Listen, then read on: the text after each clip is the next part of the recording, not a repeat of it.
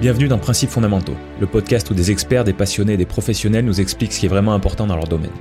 Si tu veux savoir sur quoi t'appuyer pour faire les bons choix et ne plus être perdu, tu es au bon endroit.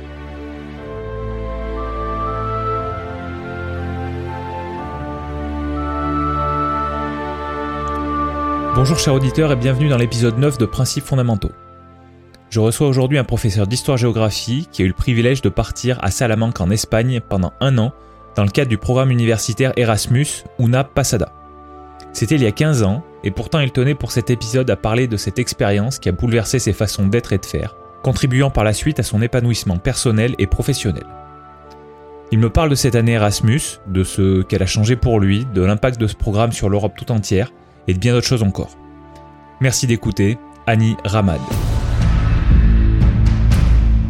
on, est, on est vraiment dans une belle région et et on a, on a, on a de la chance.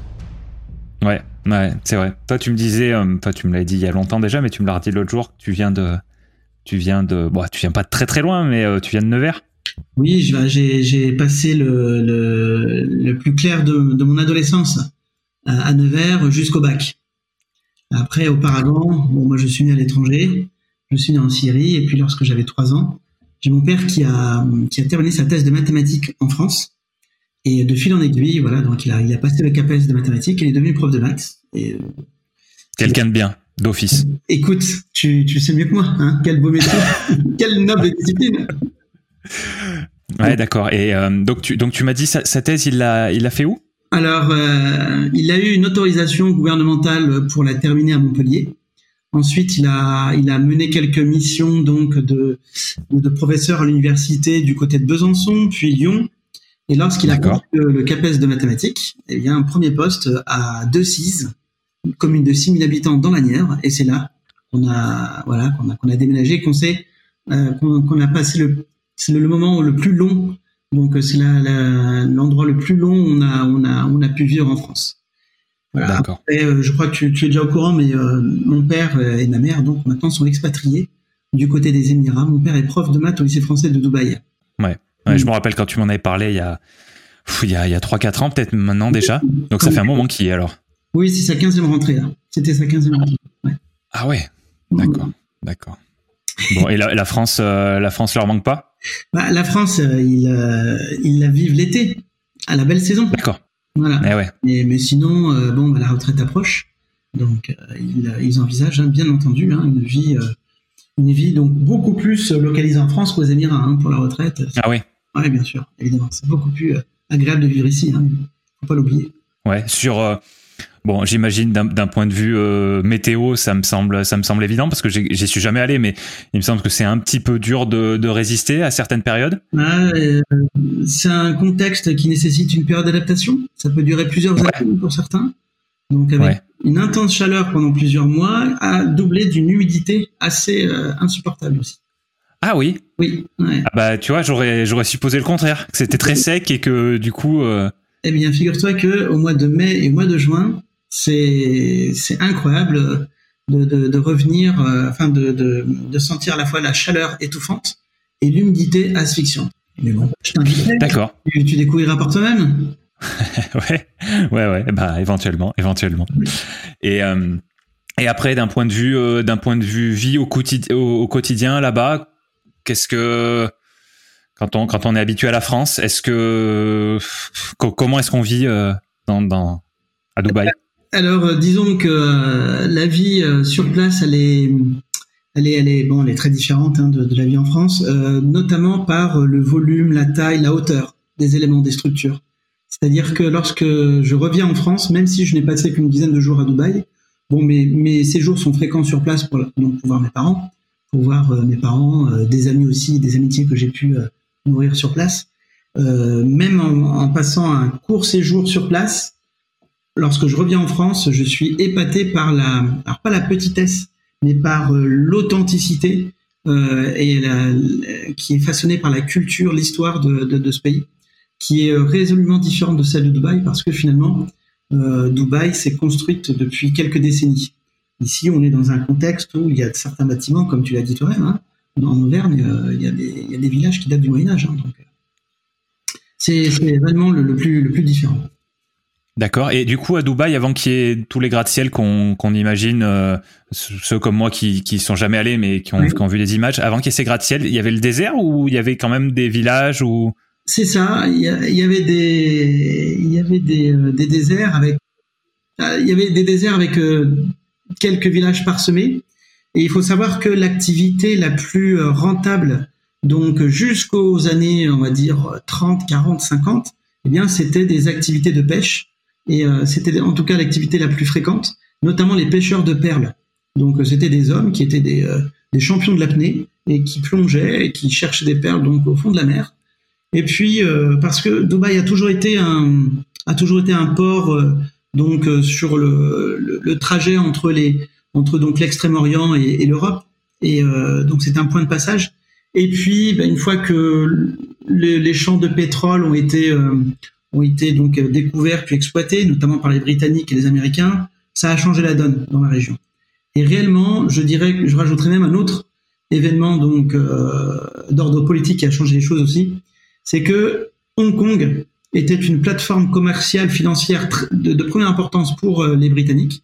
Et une fois qu'elle a été rétrocédée aux Chinois, bah, il fallait une autre métropole orientale qui pouvait donc servir de lien entre l'Orient et l'Occident. Et, et Dubaï donc a tiré son épingle du jeu. Hein, D'accord. En quelle année?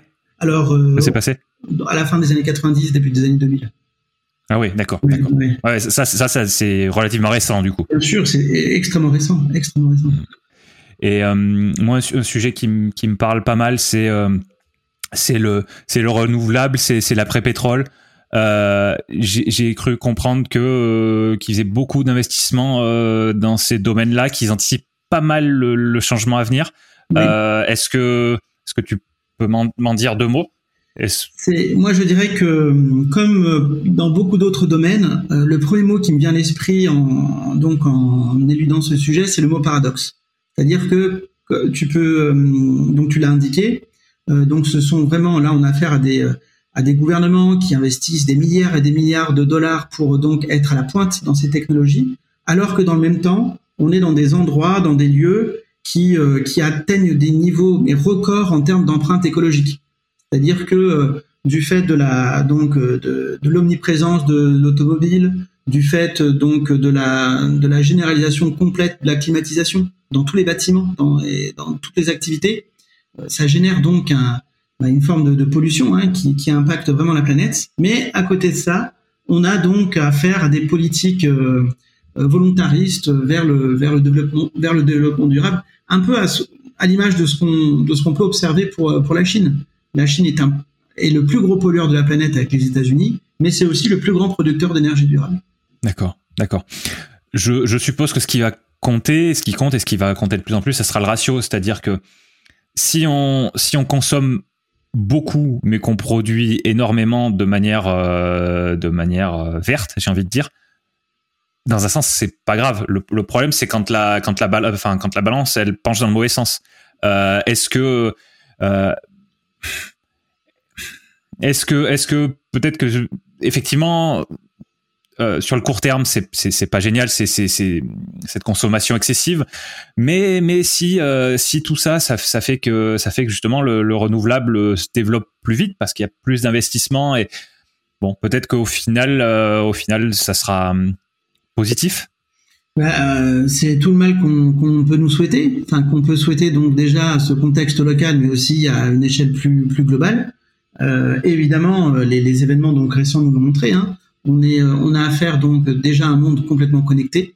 Là, on est, tout le monde est bon, qu'il le veuille ou non, hein, est en relation quasiment directe avec les quatre coins de la planète. Et deuxièmement, donc cette crise sanitaire qui a été provoquée par cette pandémie, elle révèle aussi hein, donc une planète qui est en qui, qui est en dangereuse santé et donc euh, qu'il s'agit de vraiment de préserver et, et, que la situation on ne peut pas nier qu'elle devient urgente.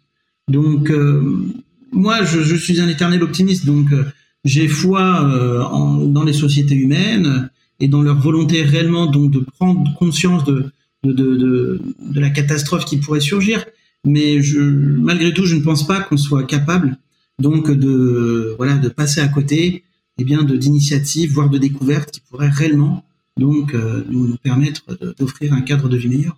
Je souhaite que que tu aies raison et qu'on approche vite vite de ces objectifs là et que et que ce soit que ce soit quelque chose qui ressorte fortement de, de ce qu'on est en train de traverser et, et par rapport par rapport à cette pandémie effectivement qui est qui est des l'évolution des consciences se fasse un petit peu plus vite peut-être et, des consciences certes mais des, actes du coup et surtout des actes tu as tout à fait raison Bien, donc euh, on, va, on va revenir un petit peu, euh, un petit peu en, arrière. Euh, donc par rapport à toi, tu m'as dit, tu m'as dit Nevers pendant ton, ton, adolescence et ensuite?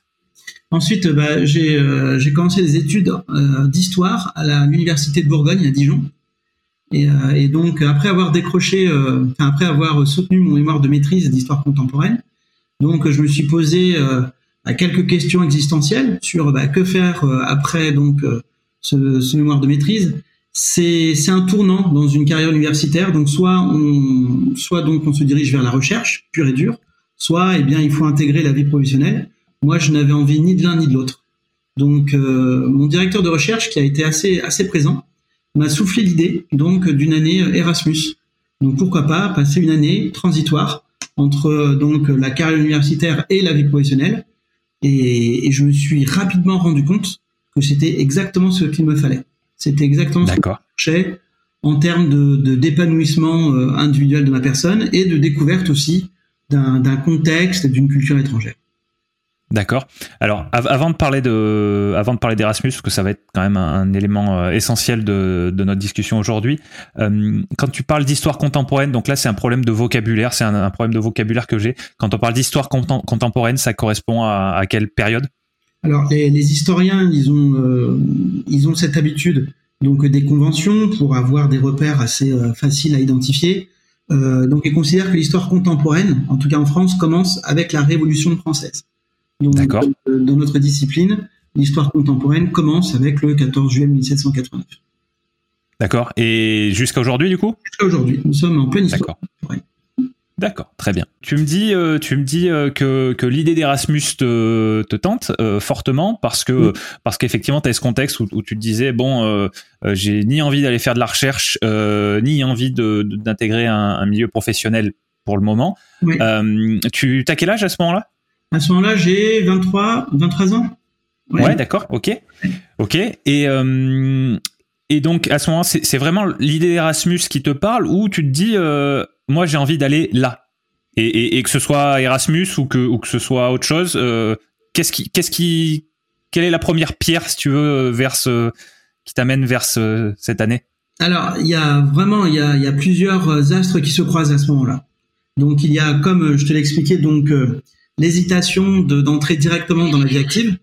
Mais cette année-là, elle a été aussi particulière pour moi parce que dans la résidence universitaire dans laquelle je vivais, pendant la rédaction de mon mémoire euh, de maîtrise, eh bien, euh, j'ai été donc euh, en contact avec de nombreux étudiants Erasmus, dont le, la plus grande partie venait d'Espagne. Il y avait aussi des Roumains, il y avait aussi des, des Belges, des Italiens, des Nord-Américains, des, euh, des Polonais, il y avait aussi euh, des Portugais.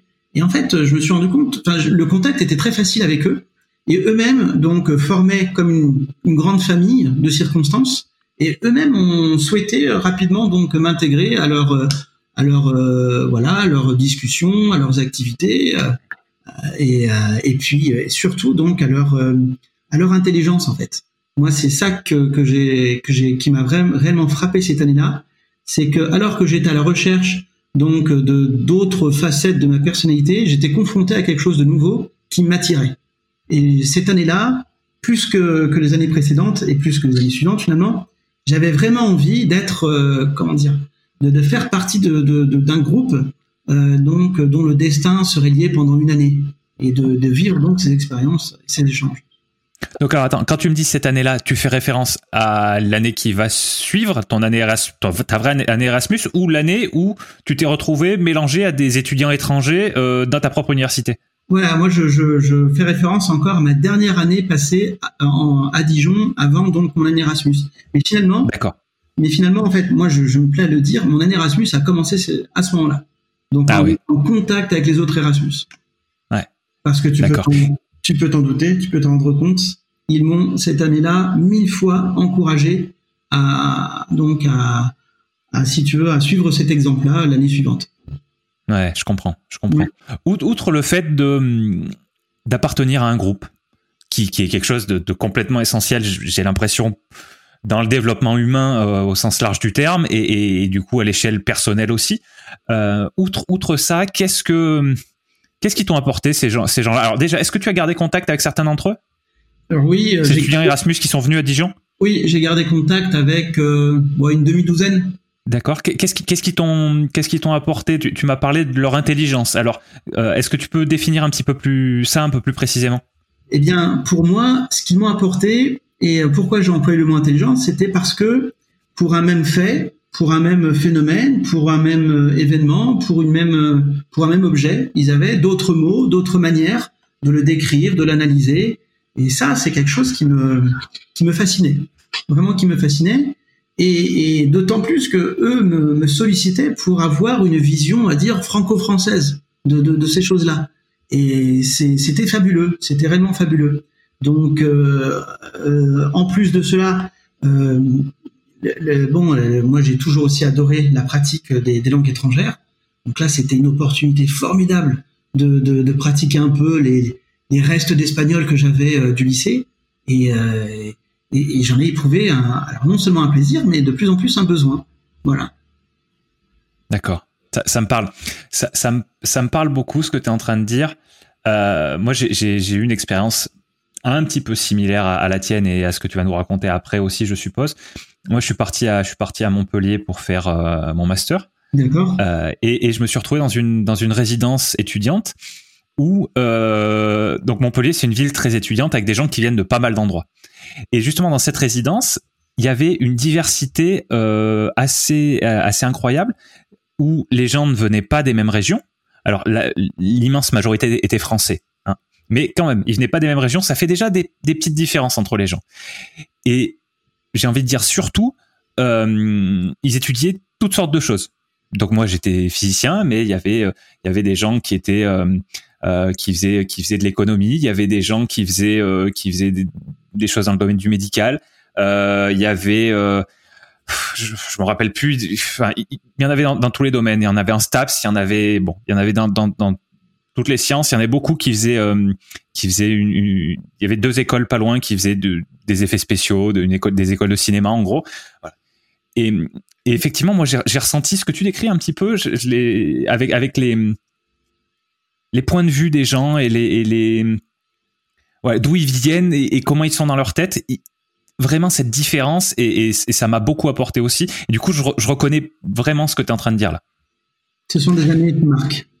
Et, et, du coup, euh, cette année, cette année se terminant, euh, il y avait plus aucun doute pour toi que tu voulais, euh, que tu voulais euh, avoir un petit peu leur euh, leur place, leur rôle, je sais pas comment dire, être être toi immergé dans une autre culture.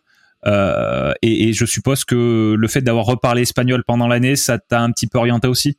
Mais ça m'a complètement stimulé. Et puis, euh, je dirais même qu'à qu'à la fin, euh, donc que, que, quelques semaines, quelques mois avant euh, mon année Erasmus euh, personnelle, c'était devenu une obsession. Je, je, je, ne pensais qu'à l'éventualité donc de, de, de, de partir euh, sur place on se remet un peu dans le contexte. En 2003-2004, euh, les candidatures pour partir à l'étranger, pour étudier un an à l'étranger, elles sont pas si nombreuses. Donc moi, j'ai même eu le luxe de, de choisir l'endroit où j'ai pu où j'ai pu passer un an. D'accord. Étant donné que le choix est arrêté sur l'Espagne, bah, j'ai consulté mes copains espagnols. Ils m'ont dit il faut que tu ailles à Salamanque. Tu es fait. D'accord. C'est une faut faut Bon, là aussi, euh, je, je, vais résumer un peu le propos, mais il y a deux grands ensembles universitaires à, en Espagne, si on exclut euh, Madrid et Barcelone. Il y a Grenade, qui est le, le si tu veux, qui est vraiment le, le pôle universitaire qui attire tous les Espagnols, et Salamanque, qui est beaucoup plus cosmopolite. C'est vraiment euh, les, les, Erasmus qui viennent étudier en Espagne. Pour beaucoup d'entre eux, ils sont dirigés à, vers Salamanque parce que c'est réellement un, ouais, c'est une ville qui, par son patrimoine, son histoire, sa splendeur, elle peut que ravir des, des étudiants étrangers. D'accord, d'accord. Bon, c'est chouette là le, le, fait que le fait qu'il y ait eu aussi euh, t'as aidé, été, pardon, tu as été un petit peu aidé par le timing. Euh, oui. C'est c'est important de s'en rendre compte. on s'en pas forcément compte sur le coup, mais c'est vrai que toi, tu as, cette présence d'esprit de te dire, bon, euh, effectivement, ça, ça a été une chance. Euh, et, du coup, j'en ai profité. J'ai été dans, dans, cette ville euh, où non seulement, évidemment, je suis entouré d'Espagnols, mais en plus, euh, je vais retrouver des, gens de, des gens qui viennent de, de plein d'endroits différents. Et, et, je pourrais être baigné dans, dans, plusieurs cultures en même temps. D'accord? Et donc, le, le départ... alors, non, j'ai une autre question. Là, tu étais en train de terminer ton Master 2. Alors, non. Euh, j'étais en train de terminer mon année de maîtrise. C'était juste, on était au moment où les, le, au moment de la masterisation. Moi, j'ai euh, j'ai fait partie de la dernière cohorte des personnes qui, euh, qui ont validé une maîtrise. Et, et, donc, bon, je me suis posé la question de quel, enfin, mais j'ai réussi donc à, à dans donc dans un système universitaire espagnol où je pouvais valider en fait l'équivalent d'un diplôme bac plus 3 espagnol. D'accord. D'accord. Donc, donc pas, pas vraiment dans la continuité de ce que tu avais fait jusque-là, parce que là, on est d'accord, la maîtrise, c'était un bac plus 4. Voilà, c'est ça. Donc, j'étais mmh. pas dans la continuité parce que, euh, parce qu'en Espagne, là aussi, la masterisation entre des diplômes euh, nationaux et internationaux n'était pas complètement clarifiée. Et, euh, et donc, moi, j'ai surtout, moi, je, je, je me suis dit, quitte à valider un diplôme qui ne soit pas, euh, qui ne continue pas ma maîtrise, euh, s'il y a la perspective et la garantie de partir à l'étranger, ce n'est absolument pas grave. Vraiment, l'essentiel, c'était de partir. D'accord. D'accord. Et donc, en septembre, tu te retrouves à Salamanque en début du, Au début du mois de septembre, je me retrouve à Salamanque. En fait, j'ai, bon, pour la petite histoire, j'ai, euh, j'ai soutenu mon mémoire au début du mois de septembre, mémoire de maîtrise. Et trois jours après, j'ai pris ma voiture, accompagné d'une amie, et on est parti en Espagne. Elle, elle, aussi, elle était en, elle avait prévu une année Erasmus. Alors elle du côté de Valence, aux Beaux Arts, et moi euh, fac d'histoire à Salamanque. D'accord, on, est d'accord, hein, Valence et, Salamanque, c'est pas la même direction quand tu pars de, de, Nevers. Au début un peu, et puis après ça, ça, ça, ça, diverge. Au début du mois de septembre, on est encore en plein été. Il y a un parfum de vacances qui, euh, qui, qu'on respirait dans, durant ce trajet. Et donc, je suis parti en voiture avec elle. C'était un road trip. On a, on a pu euh, nourrir plein de discussions. Et le deal, c'était que qu'elle m'accompagne à Salamanque pendant 4 ou 5 jours, et ensuite que je l'emmenais à Valence pour que moi-même je puisse découvrir cette euh, fabuleuse ville, rester quelques jours, et ensuite je revenais à Salamanque pour euh, définitivement lancer mon année. D'accord. D'accord. et du coup, ce, du coup, ce, ce, ce, diplôme que tu allais commencer, c'était quoi? Alors c'était un, eux ils appellent ça licenciatura, donc euh, c'est le, la troisième année de licence et euh, qui euh, et c'est là aussi que je découvre un, une configuration complètement différente de la France. Donc c'est étrange, enfin c'est rigolo parce que tu m'as demandé tout à l'heure l'histoire contemporaine, comment on la, la définissait en France. En Espagne, on est beaucoup moins, on est beaucoup moins donc structuré par ces périodes historiques. On est beaucoup plus sur le, les thématiques. Donc par exemple, moi j'ai suivi euh, j'ai suivi, j'ai suivi donc euh, des cours sur euh, l'histoire politique du Brésil. j'ai suivi un cours sur voyage et navigateurs européens au, 15e et 16e siècle. C'était ah beaucoup plus thématisé. Et, et, et c'était d'autant plus stimulant parce qu'il y avait aussi l'effet de découverte. Il y a, ah tiens, c'est pas de l'histoire antique, moderne, médiévale, contemporaine comme en France. On est beaucoup plus sur du thématique. D'accord. Et, euh, aujourd'hui, donc là, je fais un bon, je fais un bon en avant. On reviendra en arrière après. Euh, aujourd'hui, euh, en, en, tant que en tant que prof de l'éducation nationale, est-ce qu'on est-ce qu'on on, on, parle pas aussi pas mal de thématiques maintenant? Ou est-ce qu'on est ou est-ce qu'on est encore super rigide sur les sur les périodes historiques? Alors après bon, on peut on peut discuter pendant très longtemps hein, de, de, toutes les réformes qu'on que connaît l'éducation nationale au fil des, des, années des gouvernements, mais moi en tout cas, je, je, parle pour la discipline, je trouve qu'on on, s'adapte de plus en plus, en tout cas au renouveau historiographique. On, on, sort un peu du modèle du roman national.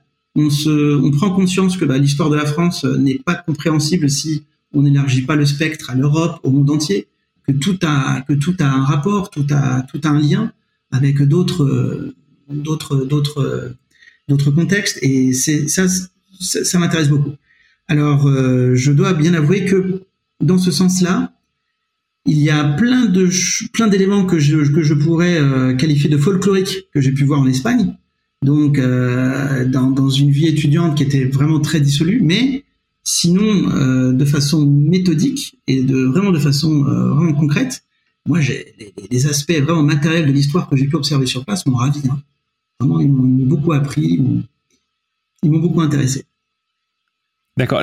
Tu, tu, veux dire, tu veux dire en cours, là typiquement, ou, euh, ou, ce que tu as pu observer euh, dans, dans, la ville de Salamanque ou ailleurs? Alors, euh, dans les deux en fait. Mais dans le contexte de l'apprentissage, dans le contexte de l'université, par exemple, nous on avait donc des cours qui étaient déjà disponibles en amont, et puis c'était beaucoup plus de la conversation avec le prof. On, on, était moins dans, un, dans une transmission des connaissances, mais plutôt dans un échange, dans des discussions. Après, pour le reste, pour le reste, la ville est tellement fabuleuse. Elle est tellement, euh, enfin, elle est, elle est, c'est une ville qui est pluriséculaire. C'est une ville qui a été, euh, qui, a été une université prestigieuse pendant de nombreux siècles. Et euh, ça a été un, enchantement. Enfin, je, recommande à toutes les personnes donc avides de voyage de découvrir, si c'est pas, si ça n'a pas été fait, la ville de Salamanque. Ouais, d'accord, très bien. pour revenir sur ce que tu as dit juste avant, tu parlais de ben ça y est, j'ai perdu ma question. De revenir. D'échange avec les profs, peut-être, non? Oui, exactement, exactement. Euh, donc j'écoute beaucoup de choses. Alors j'écoute principalement des choses de d'américains, donc peut-être qu'il y a un léger décalage avec ce qui se passe en France, ça c'est tout à fait possible. Mais euh, un truc qui semble ressortir, euh, c'est que l'éducation devrait aller dans cette direction-là, aller dans la direction du, euh, eh ben, eh ben, les cours, on pourra y accéder à distance euh, facilement, on pourra tout trouver, c'est déjà le cas avec Internet euh, depuis depuis un petit moment, on pourra tout trouver de manière indépendante euh, facilement, et les profs, de plus en plus, ils serviront à ce que tu viens de décrire qui se passait en Espagne en 2003-2004, c'est-à-dire à à échanger, à, à, discuter, à poser des questions, et pas et, et pas trop à faire de cours magistraux c'est quelque chose que j'entends revenir assez souvent. Est-ce que euh, déjà qu'est-ce que tu penses de ça et, euh, et est-ce que toi qui es quand même beaucoup plus informé par ces choses-là, est-ce que tu as l'impression que en France en tout cas, on va dans cette direction euh, de manière assumée ou pas encore? Alors, bah, il y a plusieurs questions dans ce que tu dans ce que dans tes propos. Bon, il est indéniable que le contexte aujourd'hui hein, de l'apprentissage, de l'enseignement, il est très différent avec euh, l'avènement des réseaux sociaux, des, euh, de, de, de, toutes les aussi de toutes les sources d'information. Euh, on, a de plus en plus affaire à des élèves qui ont déjà euh, sur une, un événement, par exemple, ils ont déjà un background qu'ils ont qu'ils ont nourri, qu'ils ont développé de façon personnelle. Alors avec des, des éléments qui peuvent être pertinents, ou des éléments qui peuvent être complètement euh, falsifiés ou complètement modifiés, euh, très éloignés de la vérité historique, on va dire. Bon, moi, je considère de toute façon qu'à la base, c'est la relation de confiance qu'il y a entre le professeur et les élèves qui est primordiale. Donc, je pense que avec ce raisonnement-là, euh, si tu as affaire à, un prof qui qui baigne dans une relation de confiance totale avec un groupe d'élèves, assidus, soif de qui ont soif de connaissances et qui et qui veulent euh, donc provoquer même l'échange avec le prof, on peut varier les pratiques pédagogiques. Mais je crois que cette, ce que tu ce que tu évoques, je ne pense pas que ça soit adapté à tous les profils d'enseignants et à tous les profils d'étudiants, à tous les profils d'élèves. Donc, j'ai presque envie de te dire, ça dépend à la fois des disciplines, des personnalités, c'est au cas par cas. Moi, je le pratique. Pour certaines, euh, certains groupes d'élèves, je le pratique. Pour d'autres, hmm. je suis plus rassuré avec euh, une façon plus magistrale de, de poser mon cours. Mais maintenant, euh, est-ce qu'en France, on suit ce chemin? Ben, La France, son modèle éducatif, si on prend donc les différents les différentes plateformes qui qui qui comparent les systèmes éducatifs les uns aux autres bon bah, tu, tu les connais hein ces, ces plateformes là eh bien donc au sein de l'OCDE la France elle va plutôt suivre l'exemple euh, anglo-saxon. On est vraiment plutôt dans ce processus-là. Euh, la dernière réforme du, lycée, par exemple, elle, elle, propose aux élèves qui sortent de seconde, qui entrent en première, ils doivent choisir trois matières fortes. Ça, c'est une nouveauté. On casse le modèle des filières scientifiques, littéraires, économiques ou technologiques, et puis voilà, l'élève peut choisir euh, trois matières fortes. Moi, j'ai des élèves, ils ont comme matière forte maths, espagnol, art appliqué. Et c'est quelque chose qui était finalement impossible à concevoir auparavant. Et pour le coup, moi j'encourage. Hein. Moi, l'élève, quand il choisit ses disciplines, bah, il s'épanouit complètement et il est beaucoup plus curieux, beaucoup plus il est beaucoup plus acteur surtout de son savoir. C'est ça, moi, qui me, qui me réjouit. Ouais. On, est d'accord que autant, les, autant ceux qui apprécient cette évolution comme toi que les détracteurs, je, pense, hein, je, parle, je parle euh, peut-être un peu, peut-être un peu pour d'autres personnes, mais, euh, mais qui sont plutôt d'accord sur le fait que, euh, d'un point de vue fondamental, cette réforme est intéressante. Et la question, c'est dans la pratique. Qu'est-ce que ça va donner Qu'est-ce que ça va donner pour pour organiser pour proposer les options dans tous les lycées, même ceux qui sont pas très gros. Mm. Et après, pour le supérieur, comment est-ce que vont se faire les sélections pour les filières où il y a des sélections? J'ai l'impression que tout le monde est plus ou moins d'accord pour dire que bah oui, c'est bien que c'est bien que les, gens puissent plus choisir pour la raison que tu as, as évoquée à l'instant. Mais on a un peu peur que que ça ne fonctionne pas dans la réalité. Alors ça, il faudra donc attendre quelques années pour en tirer euh, un premier bilan, j'imagine. Mais il est évident que sur le fond, tout le monde s'accorde à dire que, euh, une place plus prépondérante accordée à l'élève dans, dans l'apprentissage de son savoir, c'est c'est indispensable. Après, dans la forme, voilà, selon le contexte d'apprentissage, tu vas pas avoir les, mêmes résultats. Moi, dans la carrière relativement courte, ça fait dix ans que j'enseigne, euh, j'ai pu donc expérimenter trois contextes d'apprentissage très différents. Donc j'ai enseigné en banlieue parisienne, dans un contexte rural, et aujourd'hui je suis plutôt dans un établissement que je qualifierais d'établissement de centre-ville. Bah, je vois bien que euh, suivant le, alors les adolescents ont tous des caractéristiques communes. Ils ont une identité commune, un vocabulaire commun, une culture commune. Ils, euh, ils vont souvent écouter la même musique, ils vont souvent être attirés par les mêmes émissions à la télé, ils vont avoir les mêmes pratiques alimentaires, par exemple. Mais le contexte d'enseignement, donc tout ce qu'il y a autour du lycée, c'est ça qui diffère. Et c'est ça qui peut vraiment influencer donc la, pour moi l'efficacité de l'apprentissage.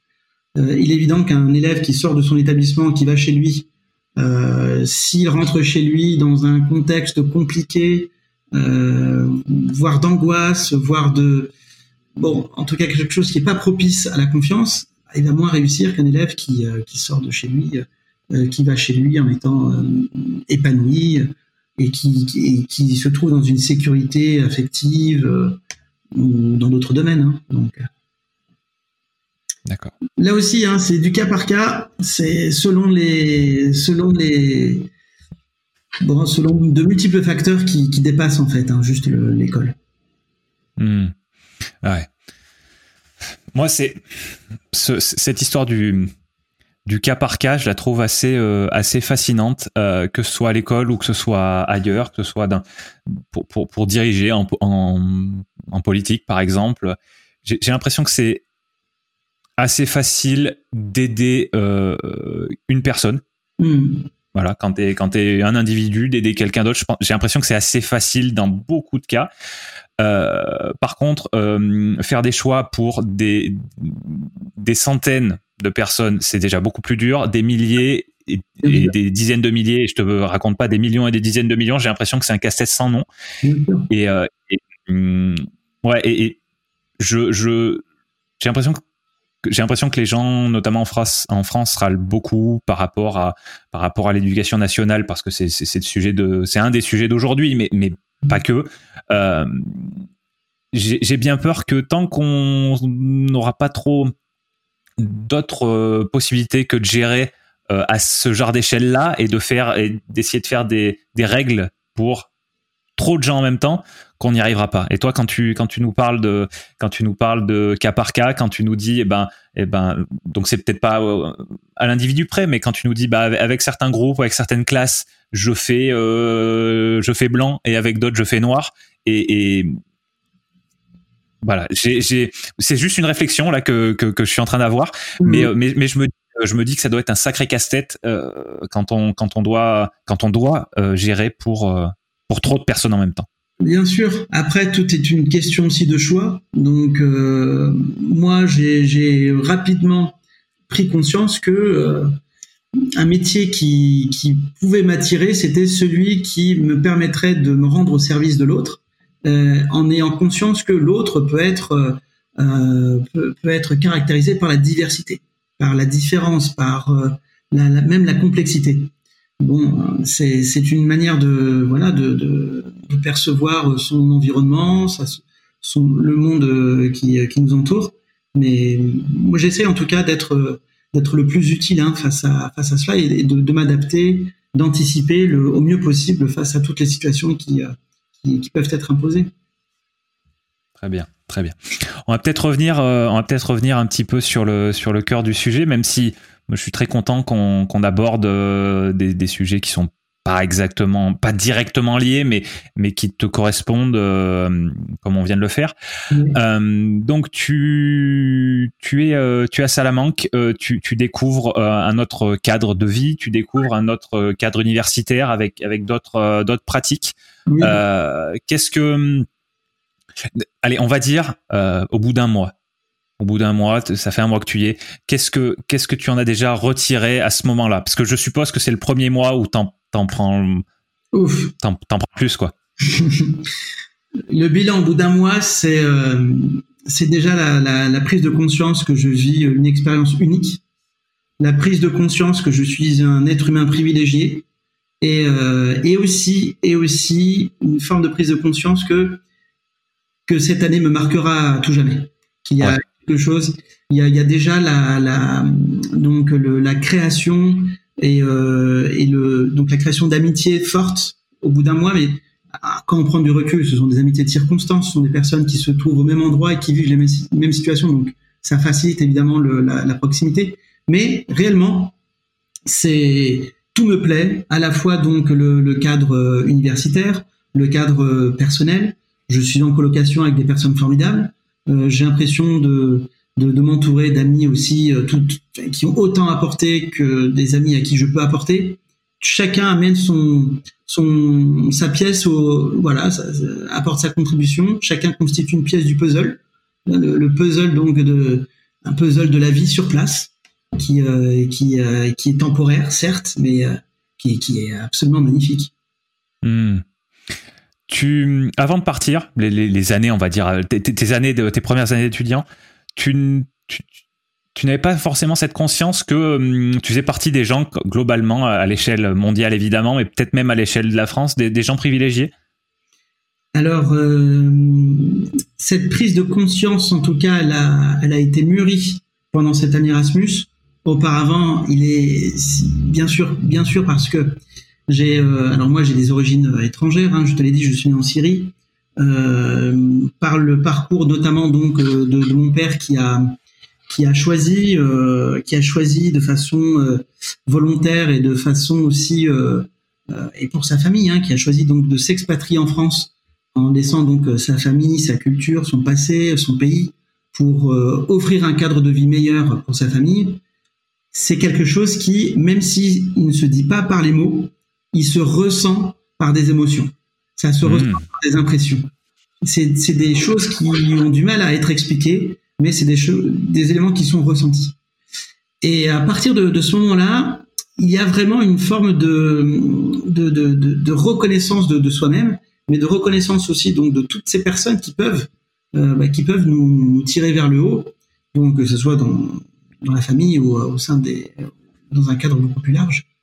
Donc oui, et puis ça façonne l'humanité, l'humanisme hein, de, chacun d'entre nous. C'est sûr.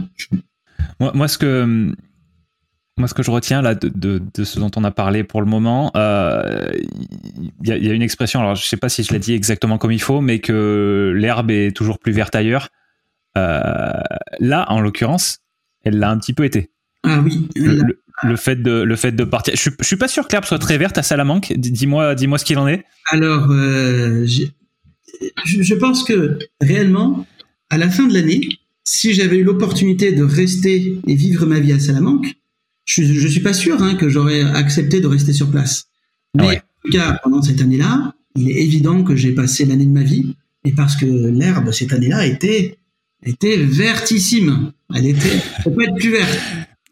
Moi, je disais ça parce que Salamanque, j'imagine une, ville un petit peu orange, euh, limite limite violette. Euh, c'est moi qui hallucine ou, c'est un peu le cas?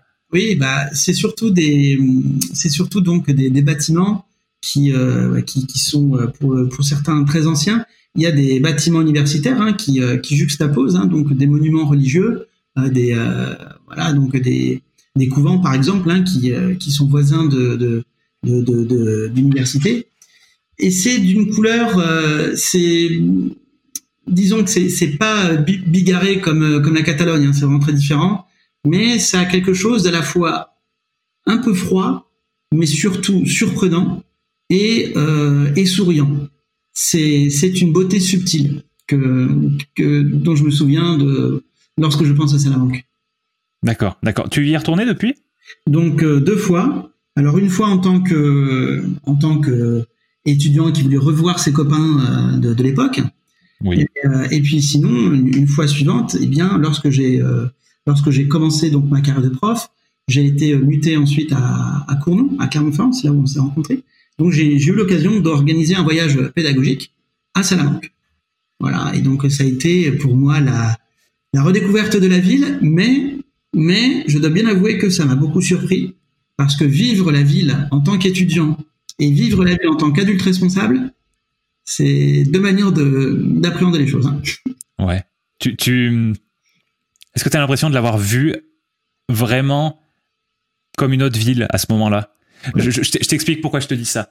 Euh, moi, moi j'ai remarqué quelque chose. Donc, j'ai vécu les 20 premières années de ma vie à Clermont, euh, les six suivantes à, à Montpellier, et, et, ensuite, je suis, je, suis revenu ici.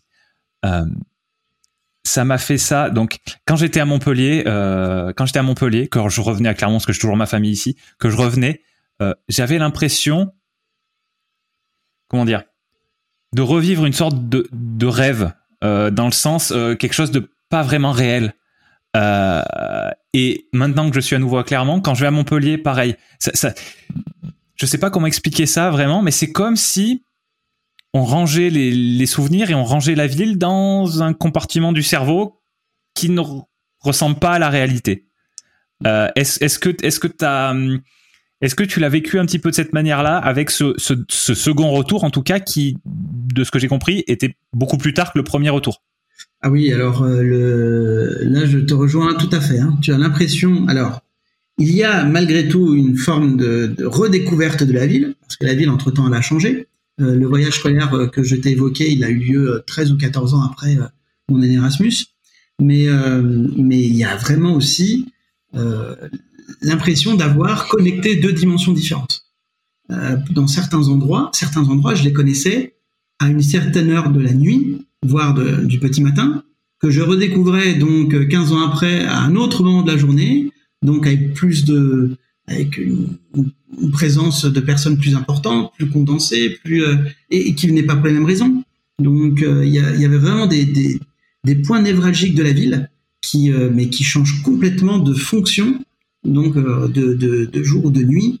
Et ça, ça a été réellement pour moi, ça a été fascinant. Je, je, je, rigolais intérieurement en fait, hein, pendant que les élèves découvraient pour beaucoup d'entre eux la ville pour la première fois moi, j'étais en train, de, comme tu le disais, de, vivre un rêve éveillé une deuxième fois, mais avec des couleurs différentes, avec euh, des points de vue différents. ouais, je, vais même te dire, il y a, une expression qui m'est qui m'est venue, ça, ça me rappelle une vieille série. Je sais pas si tu avais, si tu as regardé Sliders. Hmm. Ça te dit quelque chose cette série Sliders? Et je vais te dire le, je vais te dire le, la suite du titre, c'est Sliders, les mondes parallèles. Et, c'est cette expression qui me vient en tête. Est-ce est que tu n'avais pas un, peu l'impression à ce moment-là d'être dans une version parallèle de du Salamanque que tu avais euh, que tu as connu avant? Une, version parallèle, une version on va dire plus adulte et assumée, plus responsable, une version plus euh, et aussi euh, finalement plus on est un peu plus donc pédagogique puisque j'étais avec mes avec mes élèves et une version plus euh, donc euh, mais qui va rajouter, qui va compléter donc une version que j'avais euh, déjà façonnée de façon individuelle une dizaine d'années auparavant. Mais complètement. D'accord. Et, pas trop de pas trop de nostalgie à ce moment-là? Bien sûr que si. C'était de la nostalgie. C'était C'est-à-dire que la, la, première fois que je suis revenu à Salamanque, seulement quelques mois s'étaient écoulés, donc j'avais pas eu le temps de ressentir de la nostalgie. Par contre, la fois, enfin, l'année de mon voyage, de mon voyage scolaire, ça a été, ça a été une émotion euh, qui, qui réellement m'a traversé, et, euh, et je me suis même senti euh, quelque part presque dans la peau de, de, de l'élève. C'est-à-dire que j'avais toutes ces impressions-là qui, qui faisaient de moi donc qui, qui, qui provoquaient en moi un retour vers l'adolescence quelque part, l'adolescence hmm. du jeune étudiant, on va dire.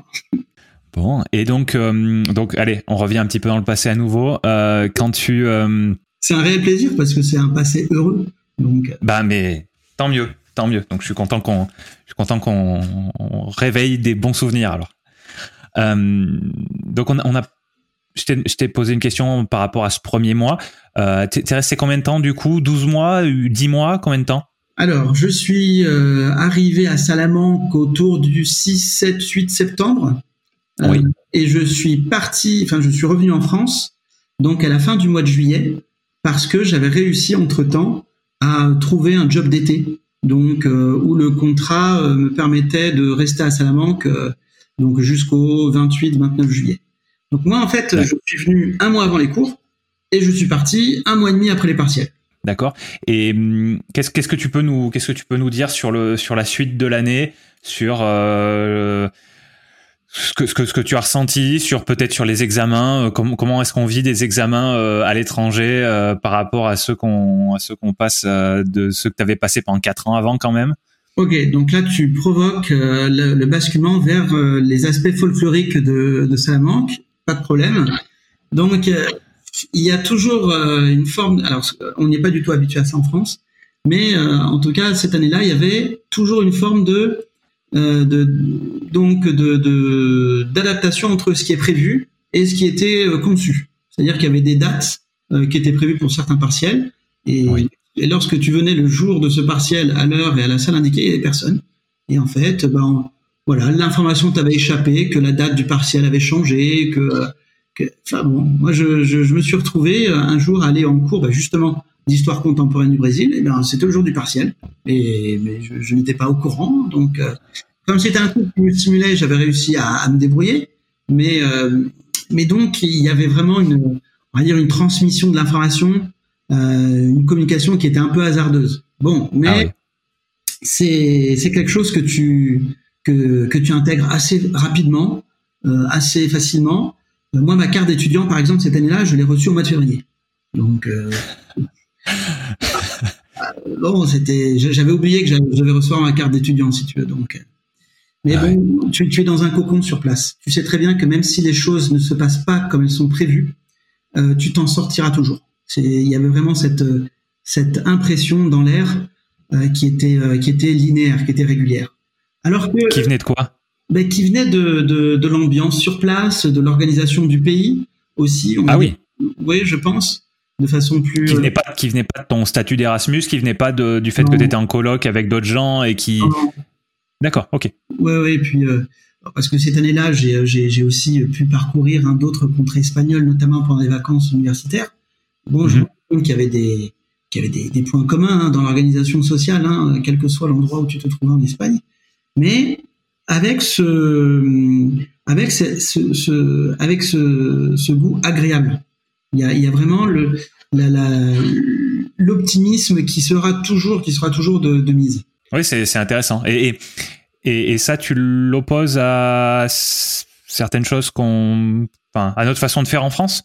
Bah, euh, moi, je sais que en France, on est beaucoup plus, euh, et, j'en suis le premier, hein, j'en suis le premier individu à, à témoigner de, enfin, à adopter ce genre de comportement, mais on est tellement habitué à la régularité, voire à la précision, que lorsque on, on sort un peu de cet aspect-là, ça nous inquiète.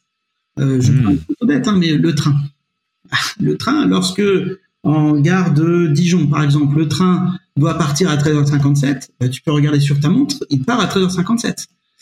Bon, c'est, tu te rends compte lorsque tu sors de, de, du cadre national français que c'est pas le cas dans tous les pays, même en Europe. Hein.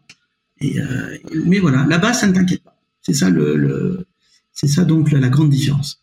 D'accord. Est-ce que est-ce qu'il y a une tendance nord-sud par rapport à ce que tu viens de raconter? Il y a une tendance nord-sud, mais qu'avec les bons côtés du sud. D'accord. Alors attends, c'est-à-dire, explique, développe ça. C'est-à-dire que le, le, ces bons côtés du sud, si tu veux, donc le fait de prendre les choses avec beaucoup de avec beaucoup de hauteur, beaucoup de beaucoup de relâchement. Euh, Des choses.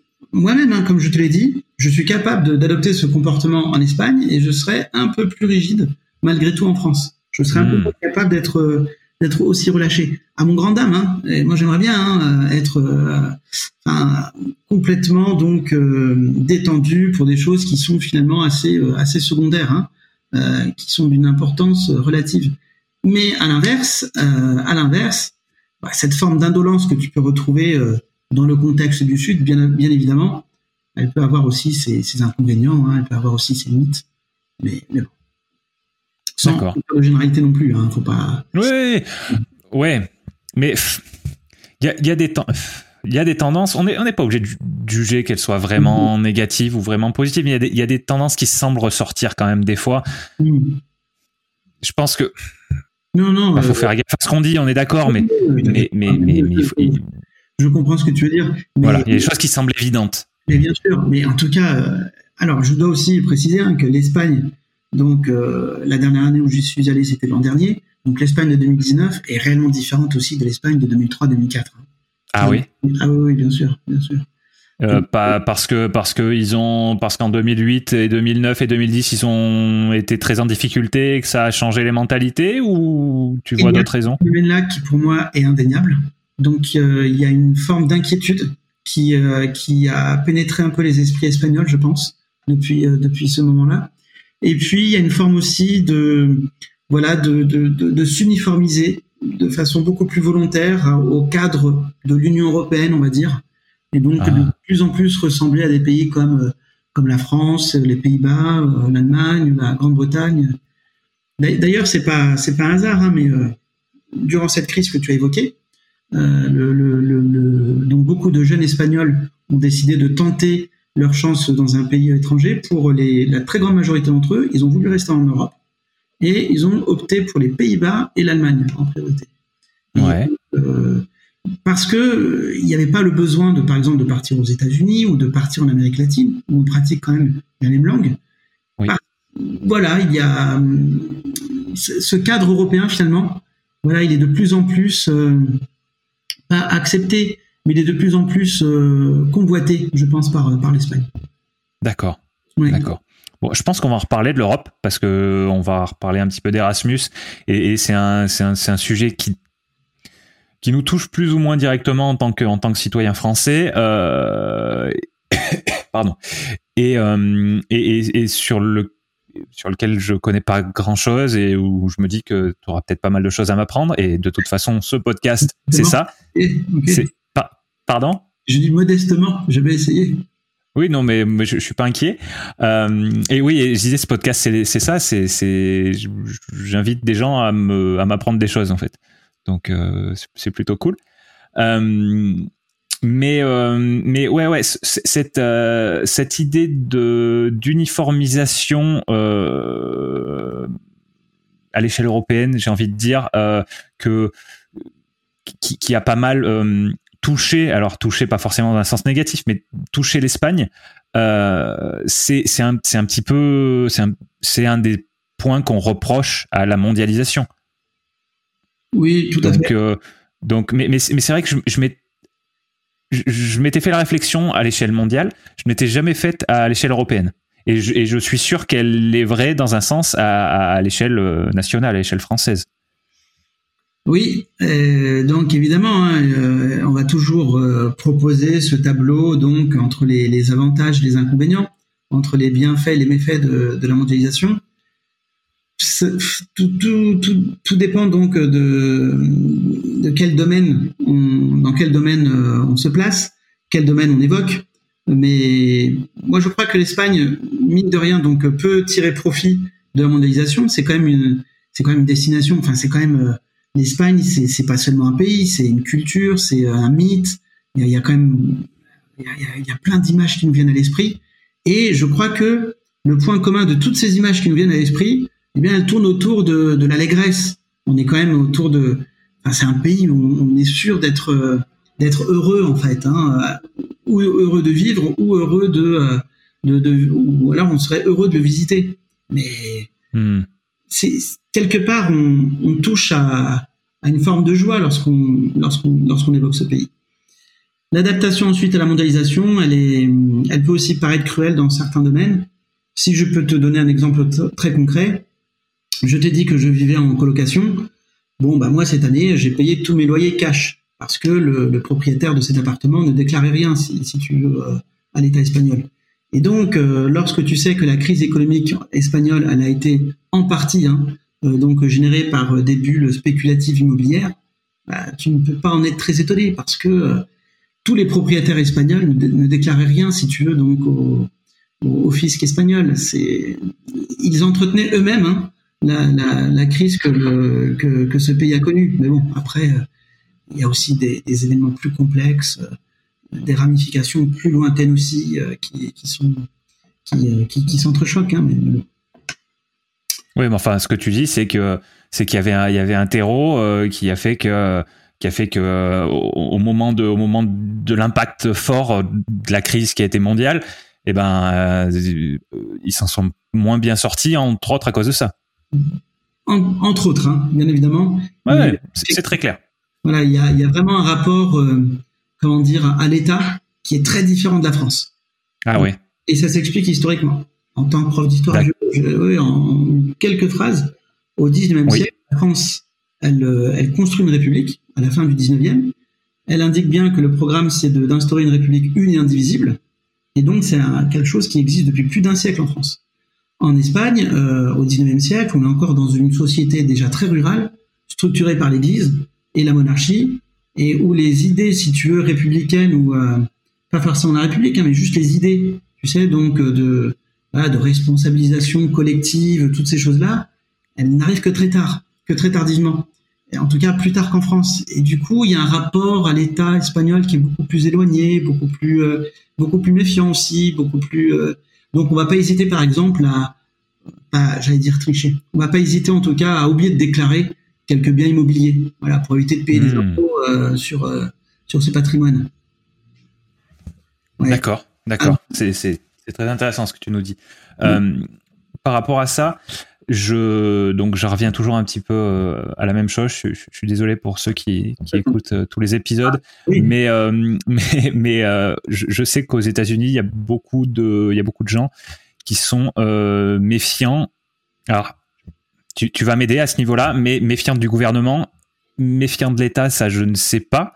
Euh, est-ce que et, sachant que sachant que eux euh, leur histoire euh, leur histoire politique on va dire elle si je dis pas de bêtises elle est beaucoup plus ancienne du coup que enfin dans, l'état actuel elle est beaucoup plus ancienne que celle de l'Espagne.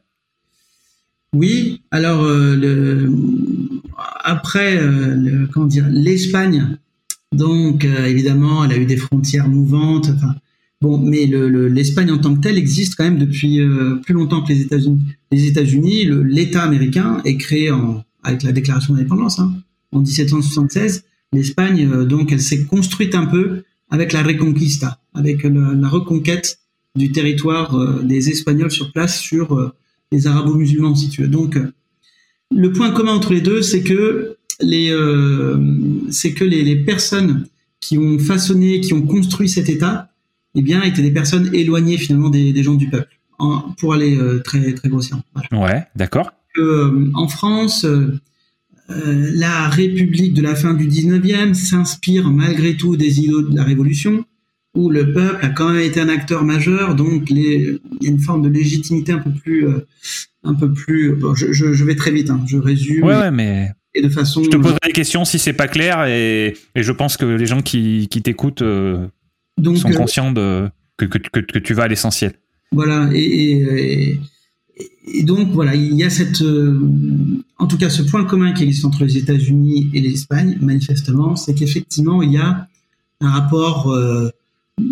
bon, qu'on pourrait éventuellement, enfin qu'on pourrait évidemment pas caractériser, donc un rapport de proximité. Hein. il n'existe moins qu'en France, quoi. Ah oui, d'accord. Ok. Ok. Très bien. Euh, On, a, on est parti assez loin, mais, mais, mais j'en suis très content. Les réponses sont trop ouvertes. Non, non, c'est parfait, c'est parfait. Euh, juste ma difficulté, c'est de nous remettre, c'est d'essayer de nous remettre sur les rails euh, du, du, départ.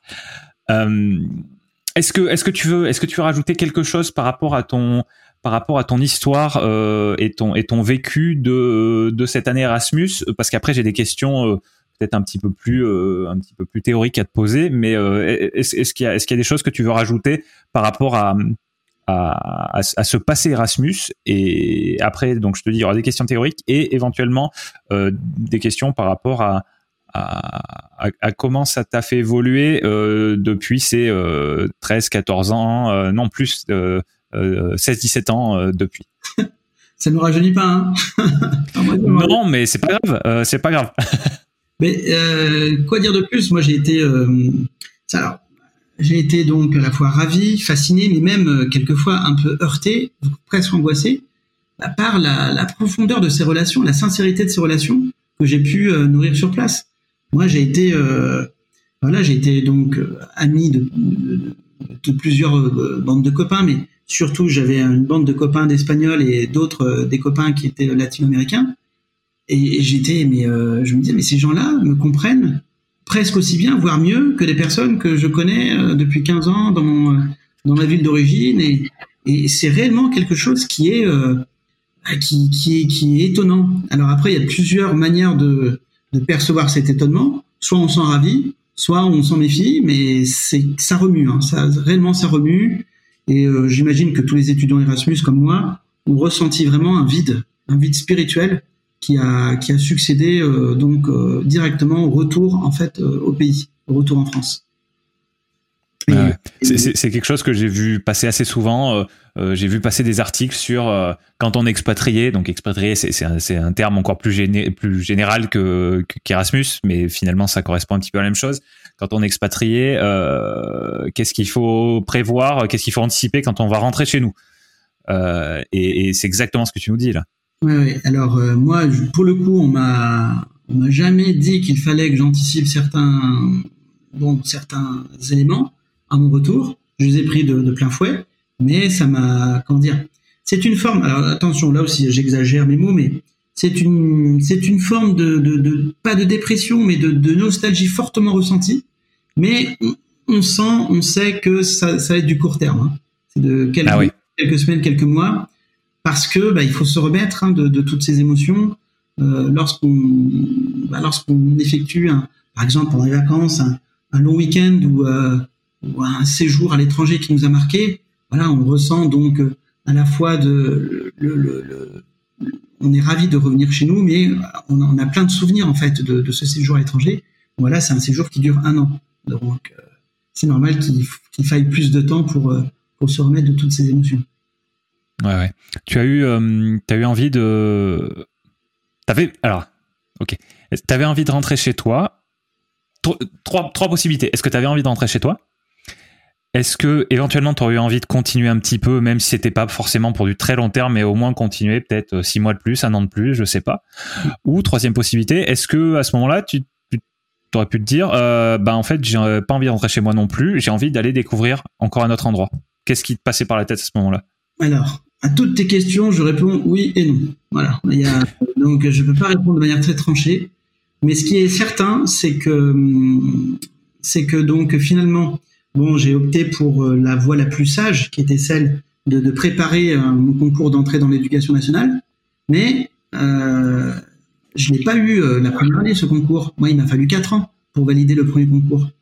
Parce que je crois que durant ces quatre années, eh bien, j'étais à la fois en train de digérer cette année Erasmus, mais j'étais aussi d'intégrer donc les éléments qui ont fait de moi une personne nouvelle, une personne en tout cas différente de, celle qui était avant euh, ce départ en Espagne.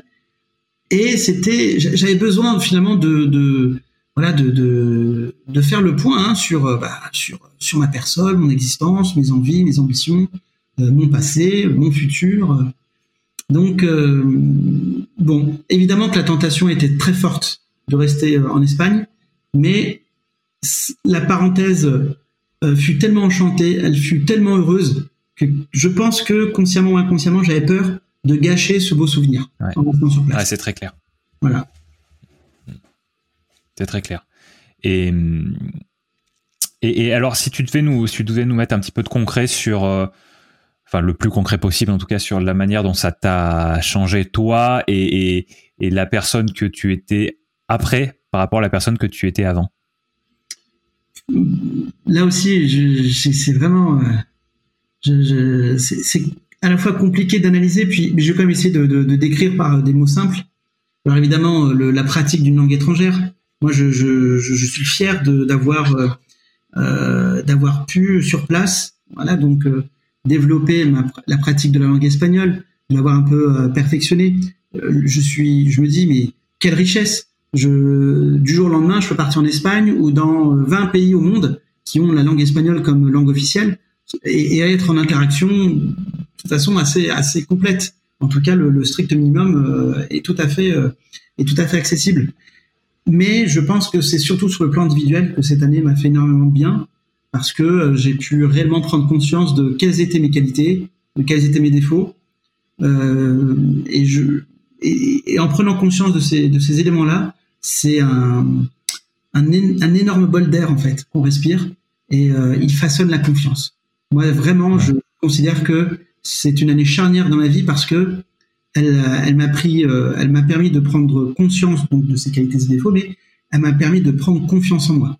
Là, je me suis dit, tu, tu as ta place de façon définitive dans, euh, dans le monde euh, dans lequel tu vis. J'ai je, pu affirmer une personnalité, j'ai pu affirmer des, des goûts, des, des projets, des voilà, des réflexions qui, qui devenaient vraiment complètement individualisées, personnelles. Ouais. Et qu'est-ce qui t'empêchait que ça se passe ça avant? Et Quand tu étais chez toi? Ouais, Enfin, quand étais, tu comprends, à Dijon? C'est une très très bonne question. Peut-être que peut-être que j'avais déjà ces qualités-là. Peut-être que j'avais déjà ces défauts. Peut-être que j'avais même déjà énormément confiance en moi avant cette année-là. Mais j'ai l'impression qu'on a besoin de, de, de, de partir. J'ai l'impression qu'on a besoin d'un contexte complètement différent culturel, économique, politique pour s'en rendre compte.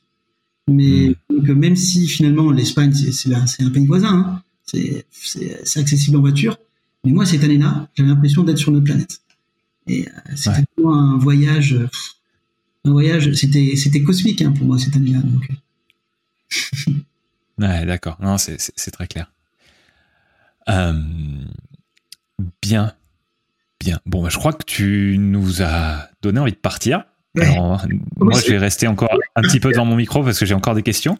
Euh, mais, euh, mais ouais, ouais, ton, ton, ton histoire, euh, ton histoire est inspirante et, euh, et, et c'est vrai que et c'est vrai que ça, ça, ça motive à se dire bon bah oui effectivement allez voir, allez voir ailleurs, commencer parce que je vais découvrir beaucoup sur bah, sur un nouvel environnement, sur de nouvelles personnes, sur sur une nouvelle culture. Et puis, a priori, je risque de découvrir peut-être autant sur moi-même. Et voilà. Et ça, c'est, je pense, je pense que ça reste le plus important de tout, de, de, se connaître soi-même. Euh, mm. Je pense que c'est la base pour, euh, pour beaucoup de bonnes choses. Bien sûr. Donc, euh, donc toi, tu nous as décrit un, moyen, un moyen d'arriver à mieux se connaître soi-même, qui a l'air, qui a l'air d'avoir très très bien marché pour toi. Et, à mon avis, à mon avis, t'es pas le seul. Euh, est-ce qu'on peut, est-ce qu'on peut euh, reparler un petit peu de d'Erasmus en tant que en tant que programme d'échange euh, Est-ce que tu peux nous expliquer d'où ça vient, pourquoi ça a été créé, qu'est-ce que ça veut dire déjà? Voilà, commençons par là. Alors Erasmus, donc ça vient de, alors ça vient d'un d'un moine hollandais qui qui a, enfin qui était humaniste. Hein, c'est donc un, un moine mais qui était aussi philosophe, écrivain, et qui a vécu donc euh, dans, à l'époque moderne, et qui en fait a entrepris un long voyage à travers l'Europe. Attends, excuse-moi. Époque moderne Ah oui. Définition, époque moderne. À l'époque moderne, en histoire, c'est entre 1453 à 1789. En gros, c'est la période aussi des découvertes, des, euh, c'est le moment où tous les continents se connectent les uns aux autres, euh, notamment dans le domaine commercial. Bon, il y a beaucoup de manières de, définir les temps modernes, mais donc euh, Erasmus était ce Hollandais humaniste euh, qui euh, bah, qui était happé par le, partage du savoir. Donc il a il a voyagé donc dans beaucoup de contrées européennes. Et, et donc il a façonné, il a, il a été le membre donc de ce qu'on appelle d'une république des lettres, si tu veux. Donc vraiment, il a, il a pu nouer un réseau d'intellectuels, de, penseurs, de, philosophes qui, bah, qui tout simplement avaient comme point commun de se dire que bah, finalement la chose la plus formidable sur cette planète, c'est l'homme. Et, et on doit l'étudier, on doit le comprendre, on doit l'analyser, et on doit vraiment euh, en faire un être euh, aussi beau que ce qu'il est réellement en fait. Voilà.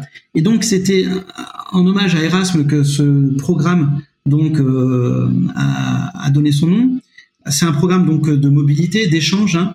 Alors surtout dans le domaine universitaire, pédagogique, ce sont surtout les, les étudiants et les enseignants qui sont euh, qui sont concernés. Ça concerne 28 pays européens, euh, 3000 établissements en tout. Et, euh, et donc, euh, ça a été créé, alors officiellement à la fin des années 80, je dirais 87, pour pas dire, enfin, si je dis pas de bêtises. 87, ah bah c'est c'est une bonne année pour créer quelque chose, 87. Tu la connais très bien cette année. une année qui a vu des événements incroyables tels que la création d'Erasmus ou ta naissance. Exactement, gagné. Et donc, euh, le, le, projet, si tu veux, le projet, à mon avis, euh, il y a deux facettes. Il y a la facette, si tu veux, de de l'échange culturel. Il y a vraiment donc euh, la possibilité de, de, de, qui est donnée à un étudiant français de partir en Espagne, en Allemagne, en Italie, à Malte. Mais l'autre facette du projet, c'est qu'il ne faut pas oublier qu'on est dans un continent qui a été traversé par deux conflits très meurtriers pendant tout le XXe siècle. Et à mon avis, à mon avis, j'en suis presque persuadé, il y avait le projet de mélanger les petits-fils, les arrière-petits-fils, les arrière-arrière-petits-fils de ces soldats qui se sont entre-déchirés pour en, fait façonner une, une, amitié européenne, pour façonner une europhilie. Et moi, je pense que dans ce domaine-là, Erasmus est une réussite complète. Là, euh, je veux dire, euh, si un gouvernement décide de lever, euh, je sais pas moi, un gouvernement allemand décide de lever toute une armée pour repartir à la conquête de l'Europe, non, il ce sera pas possible pour de multiples raisons, dont une et celle eh bien, du fait que bah, tu vas avoir, je sais pas, entre 5 et 10 j'imagine, des étudiants allemands qui ont, bah, qui ont visité, euh, qui ont vécu même, euh, qui ont, qui ont même habité hein, la France, la Grande-Bretagne, l'Italie, l'Espagne, le Portugal, la Grèce. Et ça, ça, apporte vraiment euh, une plus-value. Une plus-value donc du savoir, mais aussi une plus-value eh bien, de, de, la connaissance, de l'appréhension, de, de, la découverte. Et bon, voilà, moi c'est comme ça en tout cas que je que, je définirais Erasmus. Bon, du coup, on a eu un petit, euh, un petit problème technique euh, et donc on repart sur l'enregistrement aujourd'hui. On on va essayer de faire en sorte de pas, de pas trop radoter par rapport à hier, de, de dire des choses complémentaires et, et pas à nouveau les mêmes. Mais euh, bon, au pire, au pire, quand j'éditerai, je verrai si jamais on, on se répète trop. Mais j'ai confiance les, aléas de l'informatique? Ouais, ouais, ouais. Ouais, surtout à, surtout à distance, comme c'est le cas en ce moment, et encore que, encore que ça marche quand même hmm. plutôt pas mal, euh, même si tous les deux on a eu un petit peu de mal, mais globalement, euh, globalement ça, ça, marche pas mal. Le, service, la Zencaster que, j'utilise, ça marche même, je trouve très bien pour euh, pour enregistrer à distance en bonne qualité, donc on va pas cracher dans la soupe. Non, ça marche très bien. Des fois, on a des petits des petits soucis, mais mais globalement, ça marche ça marche quand même bien. Alors, euh, on disait avant de se quitter hier, euh, tu, tu, nous avais parlé de, tu nous avais parlé de hum, du programme Erasmus. Oui. Euh, tu nous avais dit d'où il venait. Euh, euh, tu nous avais parlé de ce, de ce personnage historique euh, Erasme qui qui a qui a donné son nom au programme et, et et, et, dont les et dont le, le, mode de vie et les et les idéaux on va dire sont représentés a priori par ce programme là. Bien sûr. Euh, la, la, question que j'avais ensuite c'était par rapport à au programme en lui-même et, et, au succès qu'il avait. Euh, est-ce que tu sais où on en est aujourd'hui? Est-ce que est-ce que c'est un programme qui est euh, qui, qui, marche qui marche de mieux en mieux? Est-ce qu'au contraire est-ce qu'au contraire les gens s'intéressent un petit peu moins à ça? Est-ce que tu est-ce que tu sais ce qu'il en est? Alors, euh, de, ce que j'ai pu observer, puis d'après les informations que j'ai pu aussi euh, recueillir, parce que évidemment que ce programme, moi, il m'intéresse, euh, je peux, je peux t'affirmer que lorsque je suis parti pour l'année 2004-2005, donc euh, le, ce que j'ai pu observer auparavant, c'est que il n'y avait pas réellement beaucoup de candidatures, en tout cas dans mon entourage, dans, mon université, on ne se bousculait pas pour partir. D'ailleurs, j'ai même eu le luxe de choisir le, lieu où j'allais atterrir en Espagne, hein, pour te dire. Alors qu'aujourd'hui, on, va dire que 15 ans après, il y a beaucoup plus de, candidatures. Moi, je, alors j'ai l'occasion de, donner quelques quelques thés à la fac d'espagnol, et je sais que les étudiants et les étudiantes qui veulent donc euh, partir pour un, projet de mobilité, alors c'est CV, lettre de motivation, faut justifier ton euh, ton, ton, départ, et euh, il y a une sélection par rapport au nombre de candidats. C'est beaucoup plus drastique. Sinon, pour le donc dans, dans un autre domaine, celui budgétaire, euh, bah, il s'adapte donc à, l'augmentation, à la croissance du nombre d'établissements qui sont concernés, mais on considère que, euh, que, que la masse budgétaire qui est allouée, elle, euh, voilà, elle n'est pas non plus suffisante pour permettre donc vraiment donc une autonomie totale de l'étudiant sur place.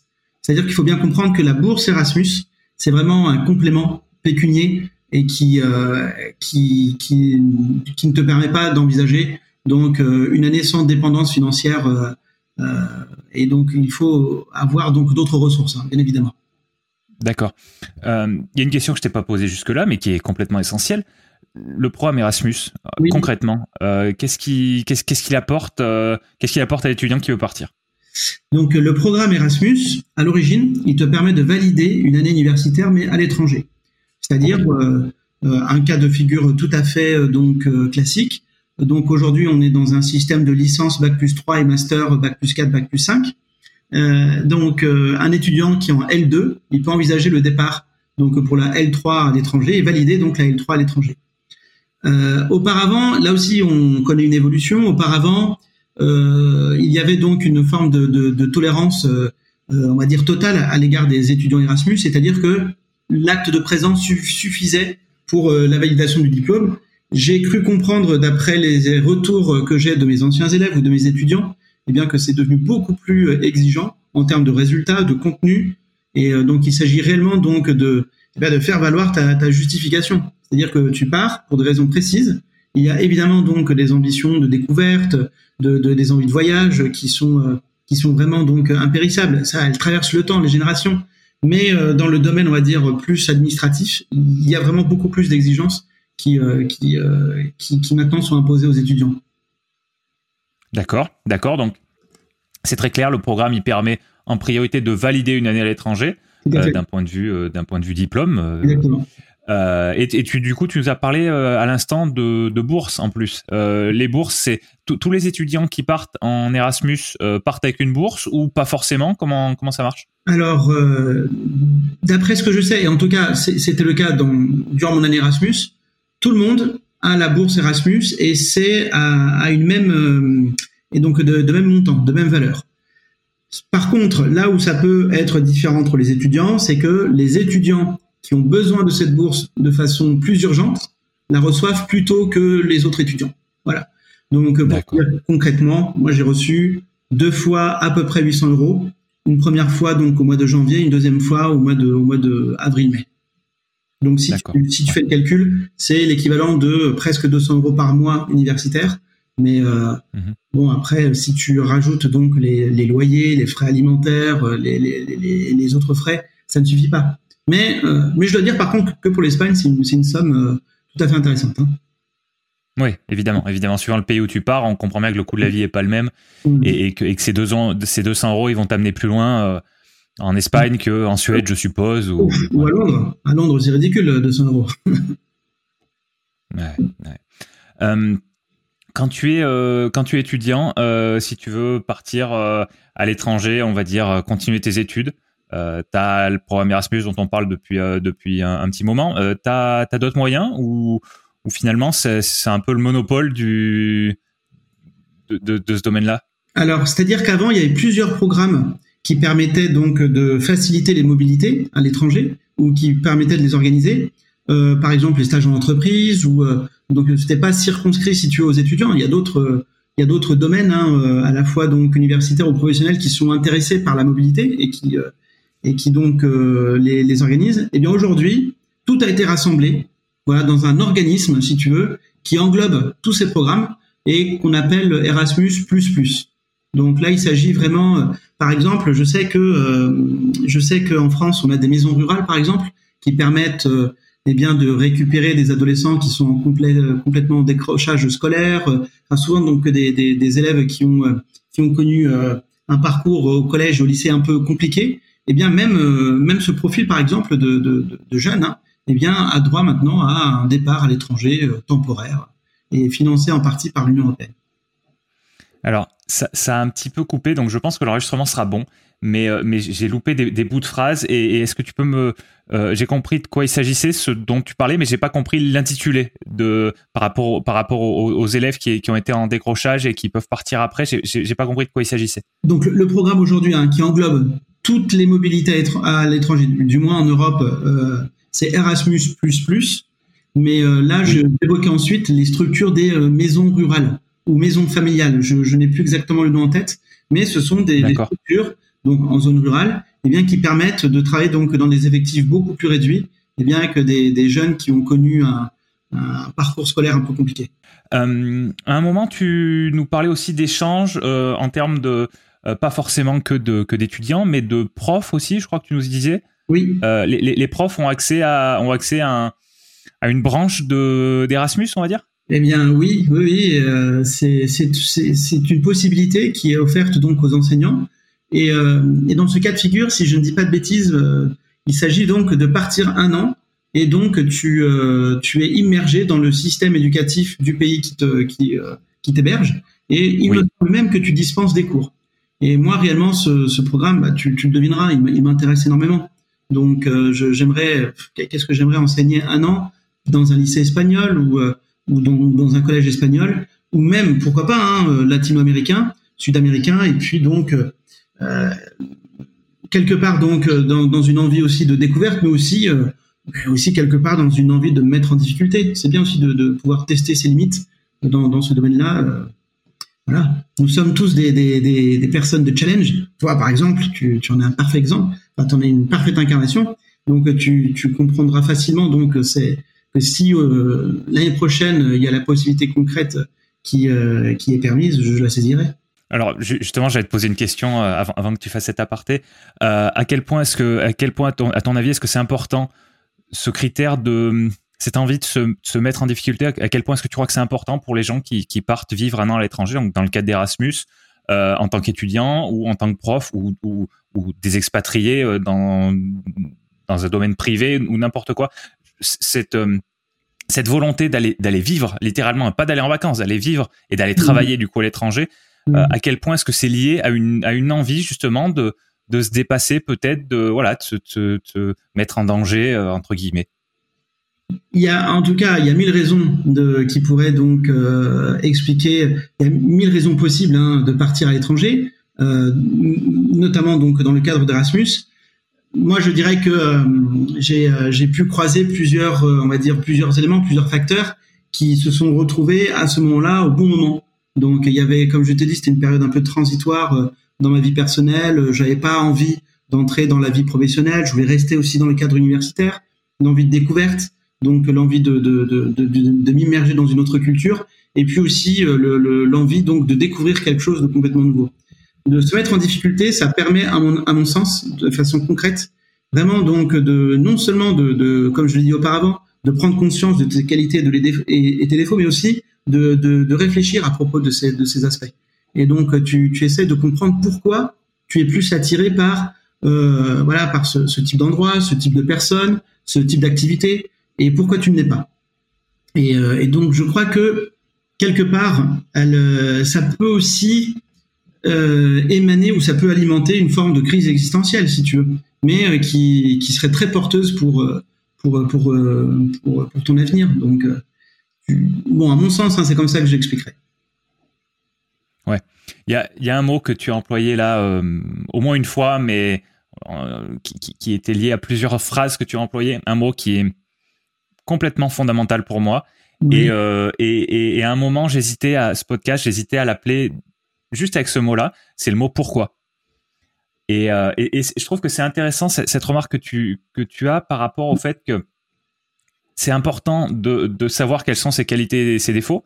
Oui. Et, et, mais ce que tu as précisé, c'est que c'est peut-être encore plus important de savoir pourquoi. Pourquoi est-ce que pourquoi est-ce que tu as ces qualités, ces défauts? Pourquoi est-ce que pourquoi est-ce que tu as ce goût pour certaines choses et d'autres? Et, et, voilà, j'ai pas forcément de questions par rapport à ça. C'est juste une, une, remarque, mais mais c'est un mot qui est très très important pour moi et c'est un mot, je pense, qui est qui est important pour pour pas mal de gens à qui je parle dans le cadre de ce podcast. Oui. Et, et, voilà, je voulais juste le remarquer parce que ça m'a ça m'a interpellé. Et j'ai envie de rebondir sur ta remarque. Pourquoi pas finalement? Pourquoi pas? Moi, lorsqu'on m'a lorsqu'on m'a lorsqu'on m'a posé la question, mais pourquoi est-ce que tu pars?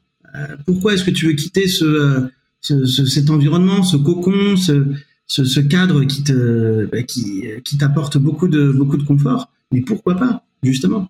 Ouais, alors ça me laisse un peu sur ma faim, ça. Le pourquoi pas. Ouais, je, je, je, crois que je comprends à peu près où tu veux en venir, mais, euh, mais, mais je, pense que, je, je pense que tu ne verbalises pas ta réflexion jusqu'au bout. À, mon avis, le pourquoi pas, c'est pas juste un pourquoi pas. C'est un, c'est un. Je pense qu'il y a des choses qui se cachent dessous.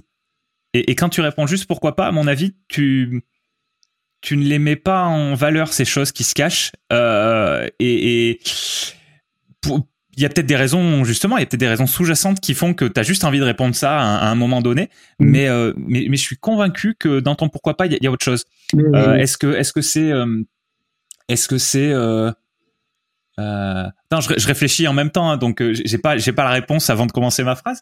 Mais mais derrière pourquoi pas, est-ce que c'est est-ce que c'est pas est-ce que c'est pas eh ben oui, certes, il y a des il y a ces avantages-là. Tu, je, je, suppose que tu ne les, tu ne les remets pas en question ces avantages dont te parlaient tes, tes collègues, euh, mais, mais de dire, euh, ils sont pas essentiels pour moi.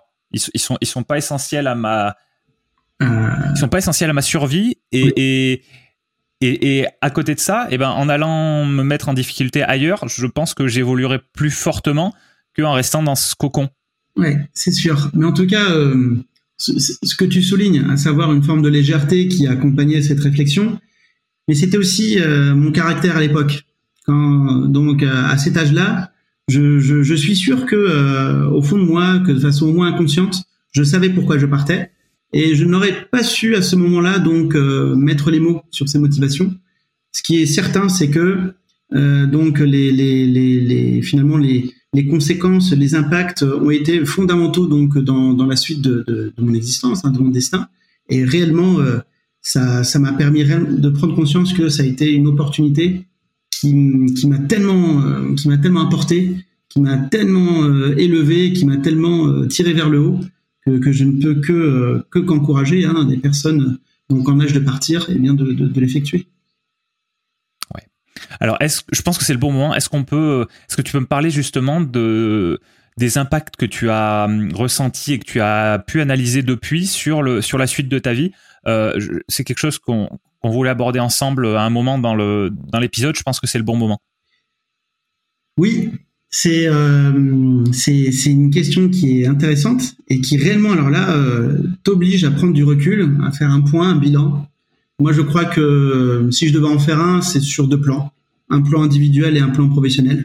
Bah, sur le plan individuel, euh, j'en ai déjà un peu parlé, mais c'est la confiance. Ça m'a, ça m'a apporté tellement de confiance et la confiance et la conscience de qui j'étais, de, de qui je n'étais pas non plus. Et pour compléter donc cette réflexion, il y a aussi sur le plan professionnel. Moi, sur le plan professionnel, donc j'enseigne l'histoire-géographie. Donc, euh, bah, c'est une discipline qui pour moi euh, a été tellement donc est tellement cohérente par rapport à, donc à mon, existence passée, dont l'étape Erasmus fut un, un, événement capital. Hein. Euh, mais, attends, je te coupe, mais on est d'accord, pas uniquement. Non, pas uniquement, bien sûr. Pas, uniquement. là où tu es né, le, fait que tu le fait que tu le fait que quand tu étais petit, tu as fait des alors des je, ne sais pas quelle est la distance, mais peut-être des milliers de kilomètres pour arriver euh, pour arriver euh, ailleurs et, après tu as bougé à nouveau. Il y a eu évidemment Erasmus, mais mais j'ai l'impression que c'est quelque chose qui s'enracine en toi Bien sûr, je, profondément. Je crois que l'expérience de voyage est vraiment euh, est vraiment donc ancrée, elle est atavique, c'est-à-dire qu'elle est qu'elle est qu'elle est qu'elle est euh, qu'elle est peut-être même inscrite dans une forme de, de, de voilà d'identité personnelle. Mais euh, mais c'est sûr que euh, Erasmus te prend enfin te permet de prendre conscience de, de, de cet aspect-là de ta personne. Hein. Donc là, c'est évident. Euh, je, je, je peux pas te cacher hein, que, que j'ai vu des personnes qui, euh, qui ont très mal vécu leur Erasmus, elles sont ultra minoritaires, mais c'était des personnes qui avaient pris conscience que que leur leur désir de partir à l'étranger n'était pas n'était pas fondamentalement ni réfléchi, ni mûri, ni désiré. Donc c'est et puis bon après comme je pour poursuivre donc ma réponse de tout à l'heure, c'est surtout enfin, aussi sur un plan professionnel. Donc comme je te dis, donc moi j'enseigne l'histoire-géographie. Eh bien euh, voilà, je 6 heures par semaine, donc je donne des cours de DNL en espagnol. Donc c'est la section européenne espagnole. En fait, c'est d'adaptation du programme de l'histoire-géographie au contexte hispanique. Donc euh, là, les élèves le comprennent. Ils comprennent très vite que moi je ne suis pas un prof de langue. Je suis un prof d'histoire-géographie qui a des aptitudes à parler l'espagnol. Mais euh, ils comprennent aussi que je suis un transmetteur de cette culture hispanique. J'ai eu la, chance en plus en Espagne d'avoir euh, vraiment nourri des amitiés avec des Espagnols, aussi avec des Sud-Américains, avec qui donc je suis resté en contact. Et, euh, et voilà, je, je, moi je sais que ces heures donc de, de, de, si, si, on veut de, culture hispanique avec les élèves, c'est des heures où euh, qui ne se déroulent, qui ne se déroulent pas de la même manière que mes cours d'histoire géoclassique. On n'est pas dans les mêmes ports, on n'est pas dans les mêmes exigences, on n'est pas dans les mêmes discussions. Et c'est mais c'est une joie. Et tu imagines que, euh, que, que cette joie-là, je la ressens en travaillant. Enfin, c'est moi, je, je, je, je, je vais au, travail en chantant, moi, hein, quasiment. Donc, euh, bon, c'est parfait. Ouais. Alors, j'imagine un petit peu quelle va être ta réponse pour, pour différentes raisons, mais euh, je te la pose quand même. Si tu avais la possibilité, tu ferais 100% de, de, tes heures de prof en, en, DNL espagnol ou pas? Ah ben je, je serais prêt à tenter l'expérience au moins un an. Ah ouais, d'accord, ok. C'est euh, si euh, le, si réellement donc il y avait par exemple le, le, le, le souhait, le projet, un projet d'établissement, voilà, de juste, euh, mais vraiment en restant dans cette configuration de transmission de la culture hispanique, hein, pas des choses, on va dire, pas avec des carcans méthodologiques, l'exigence de résultats scolaires. là, ah oui on reste dans un cadre vraiment euh, très large, dans un cadre vraiment euh, libre, euh, là, il n'y a pas de problème. Hein, je, je, je, je, le fais ah dès la rentrée. Hein. Ouais. D'accord. D'accord. Mm. Bien, euh, bien. Bon, donc on a fait un petit peu le tour de, de ce que ça t'avait apporté. Si, si tu as quelque chose à, à, rajouter, que parce que moi je pose des questions au fur et à mesure. Des fois, ça nous fait, ça, ça fait que l'invité se coupe dans son élan. Et, et après, j'ai pas envie qu'il, j'ai pas envie qu'il soit frustré parce que parce qu'il a pas pu euh, dire quelque chose qu'il avait en tête et qui lui semblait important. Donc euh, voilà. Mmh.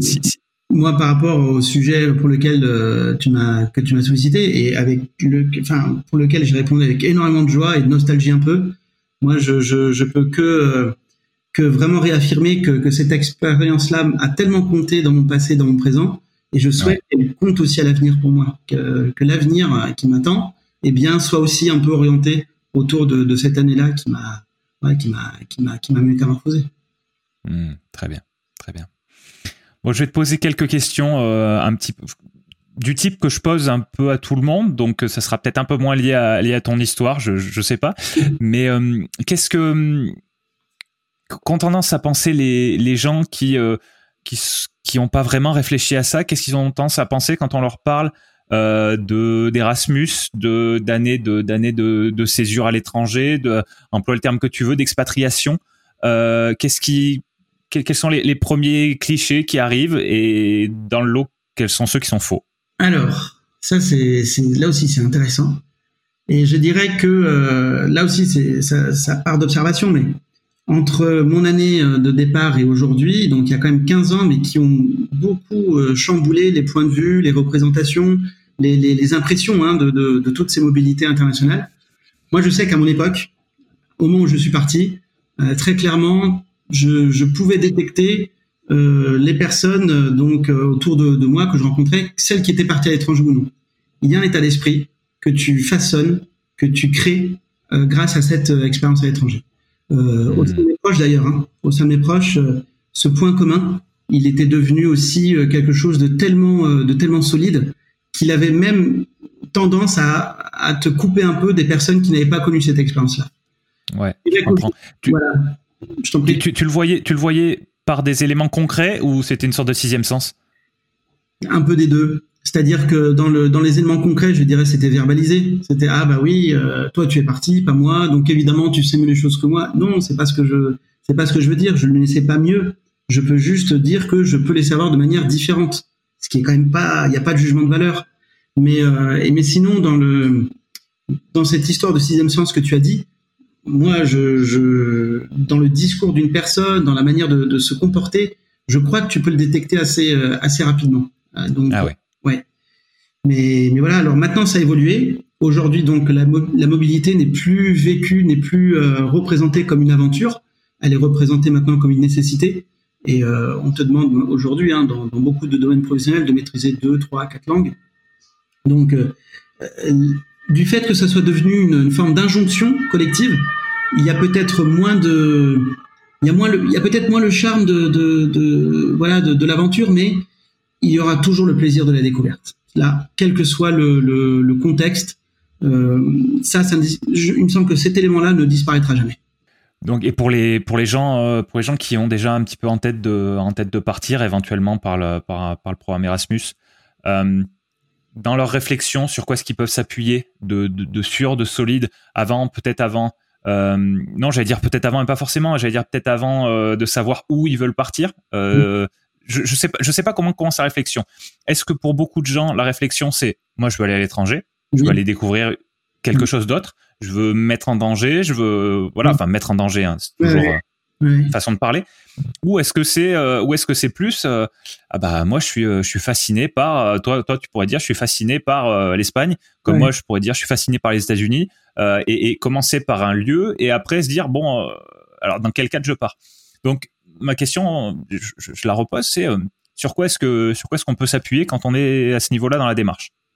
Là aussi, euh, le, cadre, le, cadre de la, de la mobilité, c'est beaucoup plus euh, affiné, affermi, c'est devenu beaucoup plus procédurier. Donc, on est plutôt obligé, enfin, les étudiants maintenant sont plutôt obligés de s'adapter à, à l'offre plutôt que de la créer. Donc euh, là-dessus, après c'est au niveau de leurs affinités personnelles, euh, qu'elles soient linguistiques ou culturelles. Mais moi, de ce que je peux en retenir, c'est que j'ai connu des personnes. Par exemple, je, je, je connais beaucoup d'Espagnols. Certains d'entre eux ont fait leur Erasmus en Lituanie, en Pologne, en Islande, dans des contextes complètement différents de, de l'Espagne ou de l'Europe du Sud ou du Sud en général. Ils se sont éclatés, alors que c'est mmh. une destination qu'ils n'avaient pas choisie c'était des destinations qui étaient imposées. Donc euh, c'est pour ça que je te disais tout à l'heure, le plaisir de la découverte, euh, tu, tu l'auras toujours. Il y a encore euh, il y a quelques mois, j'ai vu un documentaire sur donc sur Erasmus et tu dis bien que dès que ça parle d'Erasmus à la télé, ça m'intéresse, je regarde. Mais un Espagnol était parti en Pologne, donc alors qu'il voulait partir au départ en Italie, on l'a dit c'est ouais. ou rien. Ben, il est parti en Pologne, il s'est éclaté. Il a mmh. adoré le pays. Euh, moi, je connais que très peu la Pologne, hein, mais mais euh, du fait que euh, il souhaitait partir au départ en Italie, bah, ça signifiait quand même qu'il recherchait un contexte culturel qui était proche, voisin du sien. Hein, donc, ouais. Mais, mais voilà. Et comme quoi, se mettre en difficulté, se mettre en danger, tu vois, ça peut, ça peut être source de plaisir aussi. Ouais. Ah non, c'est évident. Donc, euh, un, un, élément sur lequel on, on peut pas vraiment s'appuyer par rapport à Erasmus euh, actuellement, c'est sa connaissance des langues. Ben, la connaissance des langues. Là aussi, il y a plusieurs manières de l'appréhender. Moi, j'ai fait le choix, c'est un choix personnel. Euh, je ne voulais pas parler français pendant les trois premiers mois. Donc, ça veut dire que j'ai fui tous les français pendant le premier trimestre. Euh, c'était pas, euh, c'était pas un choix, comment dire, aisé. Évidemment que je, par la force des choses, je me suis quand même lié d'amitié avec certains français, mais j'ai privilégié donc les, les groupes de, de, de, personnes qui, euh, qui parlaient euh, l'espagnol. En tout cas, qui ne parlaient pas strictement le français. Le... Après, ça dépend donc du contexte, mais là aussi, j'étais assez étonné d'entendre certaines histoires. Euh, je connais des personnes qui sont parties en Erasmus, par exemple en Roumanie. Eh bien, ils ont quand même réussi, au bout de six mois de, vie sur place, eh bien, à être capable de parler le roumain, euh, d'être capable de, nourrir une conversation basique. Bon, après, tu as le plan B. Le plan B, c'est quand même tout le temps de t'en sortir avec du, du de l'anglais basique.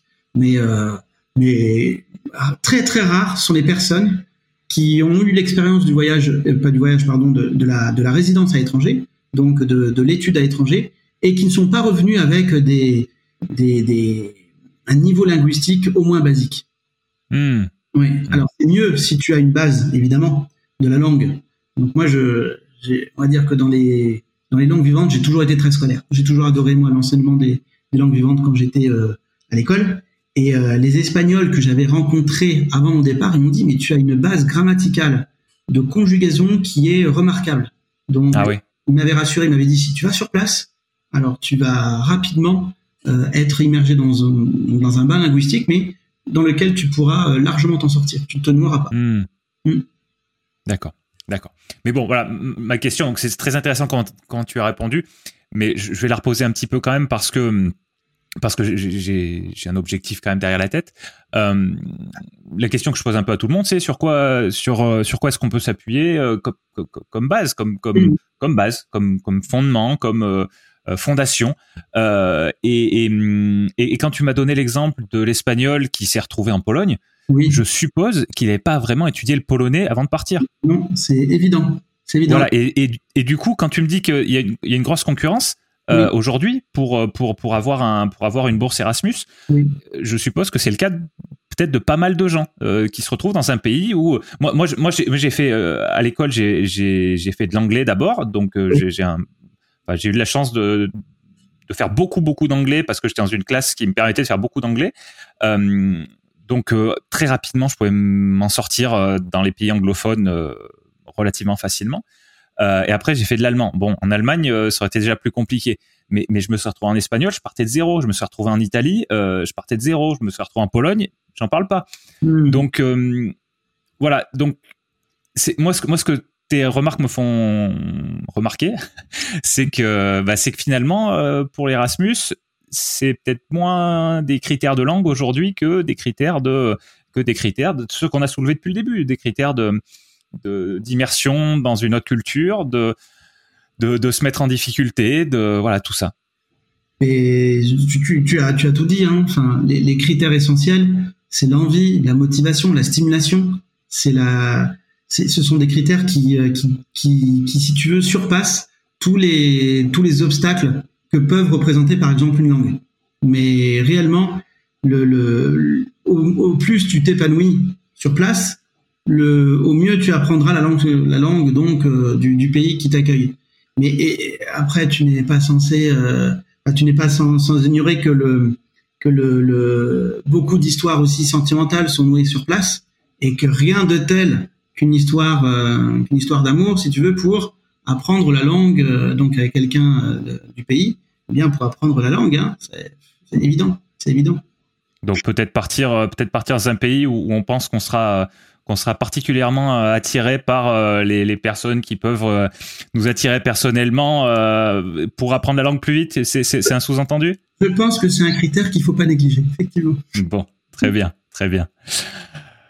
Est-ce que tu est-ce que tu aurais des, des, ressources à conseiller aux gens qui veulent creuser parce qu'ils ont en tête de, ils savent déjà qu'ils veulent plus ou moins partir en Erasmus, donc ils auront peut-être les, les, ressources de base, mais euh, mais d'autres d'autres sera pas le cas. Est-ce que donc quand je parle de ressources, ça va être un site internet, ça va être un livre, ça va être un, une chaîne YouTube, ça va être un autre podcast, euh, voilà. Est-ce est-ce que tu as des, des, choses à conseiller? Alors euh, pendant donc pendant ma carrière, il y a une année où on m'avait chargé de, de, de trouver des stages donc à des élèves à l'étranger. Des, des, stages donc à l'étranger euh, parce que c'était à une époque où j'étais enseignant en lycée professionnel et donc euh, au lieu de réserver des structures locales, eh bien certains élèves en fait avaient émis le souhait de, partir à l'étranger. Ils avaient 16 ans, hein, tu imagines 16 ans. Moi à 16 ans, c'était la dernière chose qui me passait par la tête de, partir de, chez moi. Et donc le, eh ben j'avais réussi à trouver donc une structure euh, en Catalogne pour un, un, cuisinier et un serveur. Ils ont travaillé dans un même restaurant, hôtel-restaurant magnifique étoilé en plein milieu d'un parc régional. Et euh, donc, du fait que c'était ma mission administrative de trouver cette structure, eh bien, j'étais étonné euh, parce que cette fonction donc de développeur de la mobilité, ça s'appelle comme ça dans le, dans le cadre de l'éducation nationale, eh bien, euh, m'a conduit à donc à trouver des, des ressources comme comme tu le proposes. Et réellement, le site de l'Union européenne a vraiment toute une partie sur sur donc ces, ces projets de mobilité qui sont exploitables. Euh, alors je ne suis plus développeur de la mobilité, mais de tête, c'était 2E, 2F. De, le chiffre, euh, la lettre, le chiffre. Ah oui, oui, oui. 2E, 2F. D'accord. Bon. Après, euh, pour, ceux qui écoutent, pour ceux qui écoutent, je précise quand même, on, mettra tout, tout, ce dont tu vas nous parler dans les notes d'épisode et à la, à la fin de l'épisode, je, je, dis où on les trouve. Euh, donc, donc on pourra, on pourra discuter après pour trouver exactement les sites auxquels tu fais référence. Alors voilà, et juste en une minute, hein, 2E2F, c'est très simple. C'est plusieurs colonnes. C'est d'où est-ce que tu viens, où est-ce que tu veux partir, dans quel domaine. Voilà ce qu'on te propose. Donc c'est quand même. après, tu as la possibilité de faire des candidatures spontanées, libre à toi, mais tu as une, une plateforme de base qui est tout à fait accessible et à tous. Hein. Ensuite, tu as la, tu as évidemment donc dans un cadre plutôt universitaire maintenant toutes les universités sont, très riches de documentation, euh, qui présentent Erasmus, qui présentent aussi euh, tous les établissements qui sont en partenariat avec ton université d'origine. Donc, euh, je ne peux pas aussi nier que bah, les documentaires Erasmus sont maintenant sont très très nombreux, disponibles sur YouTube ou sur des, des, des, replays de chaînes de télé. Mais moi, tu sais quelle était la ressource qui m'a pleinement, enfin qui m'a pleinement, en tout cas, donné envie de partir, d'être sûr de cette décision. Ça va être complètement cliché, je suis désolé, mais, peut-être que tu t'en doutes, non? Ah, Je sais pas, j'ai envie, j'ai envie de tenter Arte. Alors, Ce serait euh, une bonne éventualité, mais moi, en fait, il s'agit d'un film. Il y a un film qui, à l'époque, avait fait le buzz. Avait donc... Ouais, je sais même pas si je l'ai vu. Je crois que je sais de quoi tu parles. C'est la hum, l'auberge espagnole. L'auberge espagnole avec Romain Duris et, euh, et euh, Audrey Tautou, il me semble. Mais ce film, donc je l'ai vu deux fois. Je l'ai vu juste avant de partir et juste après mon, retour en France. Oui. Rien que de t'en parler, j'en ai la chair de poule en fait. ah ouais. Parce que ce, film, il est, euh, il est euh, alors évidemment qu'il présente quelques défauts comme tous les films, mais mais, mais les, trois quarts des, des, euh, des, péripéties qui se déroulent dans ce film, je les ai vécues moi-même. Et sans, ah ouais.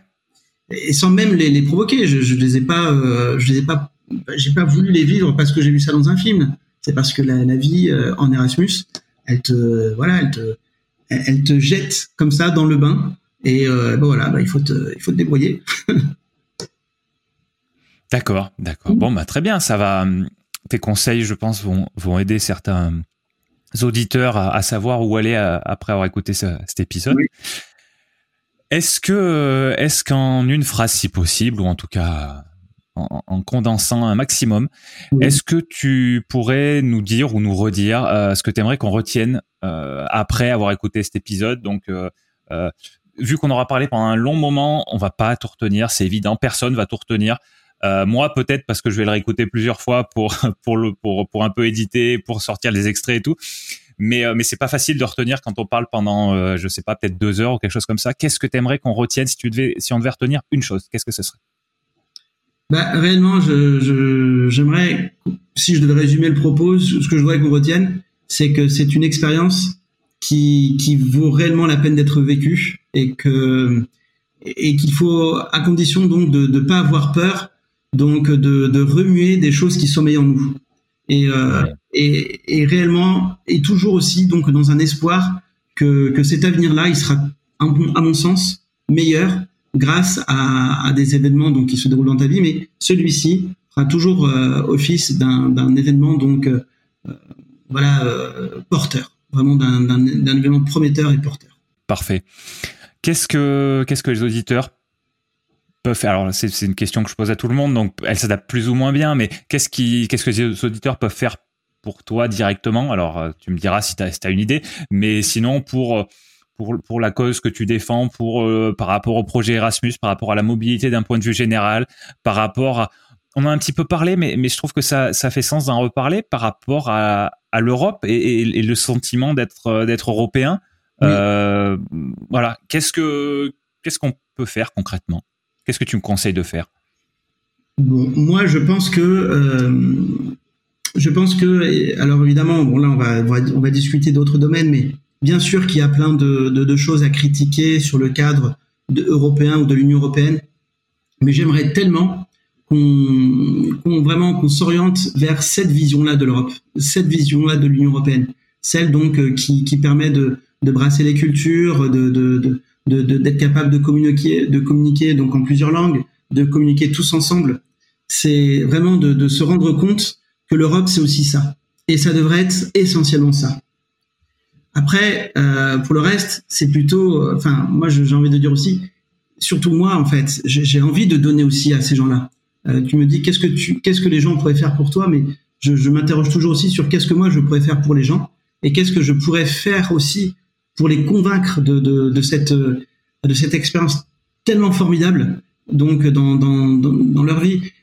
Ce qui est presque frustrant finalement, c'est que euh, quand j'en parle autour de moi, surtout les personnes qui n'ont pas vécu cette expérience, elles remarquent très rapidement que c'est une expérience qui a, qui a été fondamentale pour, pour moi. Et donc, des fois, elles nourrissent le regret de ne pas l'avoir effectué. Pour, j'ai envie de, de, de, me dire, mais c'est vrai que c'est dommage, euh, passer euh, 25, 26 ans, et bien que ces opportunités-là se, se réduisent. J'aimerais presque être, euh, enfin, je, je, suis en tout cas convaincu que qu'on peut partir à n'importe quel âge. Voilà. Hmm. Euh, et qu'il s'agit vraiment juste de trouver le biais, le moyen, le, le, le, moment aussi. Mais, mais rien ne doit nous empêcher de partir à titre individuel et euh, personnel. Encore aujourd'hui, je, je, suis encore, euh, enfin, je suis dans des, dans des démarches où j'ai envie de partir à l'étranger, j'ai envie d'enseigner à l'étranger. Ouais, d'accord, hmm. d'accord je pense que je pense que juste le, temps que tu auras passé avec moi, parce que finalement tu auras passé beaucoup de temps pour enregistrer ce podcast, parce qu'on s'y est pris à, on s'y est pris à plusieurs fois. L'enregistrement a été coupé en deux fois. Bon, c'est un investissement de ta part, un investissement de temps et d'énergie.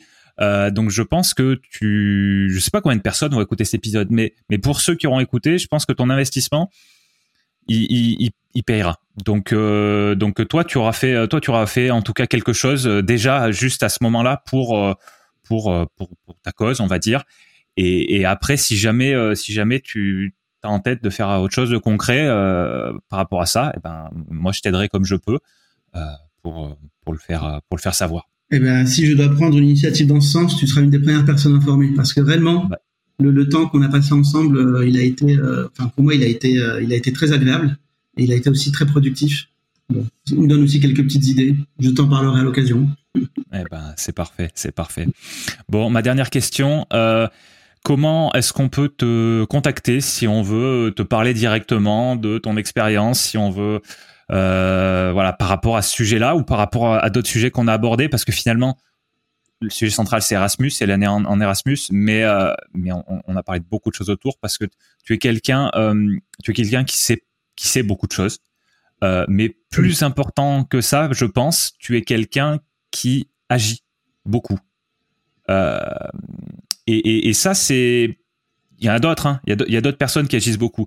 Mais ça, c'est quelque chose que je remarque vraiment chez toi. Euh, tu vois, là, j'ai encore appris que j'ai encore appris que, que quand tu étais en, lycée professionnel, tu avais ce, tu avais ce rôle supplémentaire euh, de pour, pour aider pour aider les, les jeunes à, à avoir à avoir une expérience en mobilité.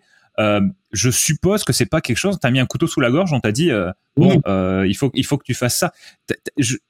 tu, as cette envie de tu as cette envie de progresser, tu as cette envie de faire progresser. D'ailleurs, ton, ton, métier c'est c'est ça avant tout. et et, j'ai l'impression que tu ne te. Alors peut-être que des fois tu, tu te sens, tu as, as peut-être des coups de moins bien, mais j'ai l'impression que tu te fatigues pas et au, contraire tu, tu trouves de l'énergie à être actif voilà, de manière, de manière productive pour euh, pour toi, pour ton expérience personnelle et puis beaucoup pour les autres.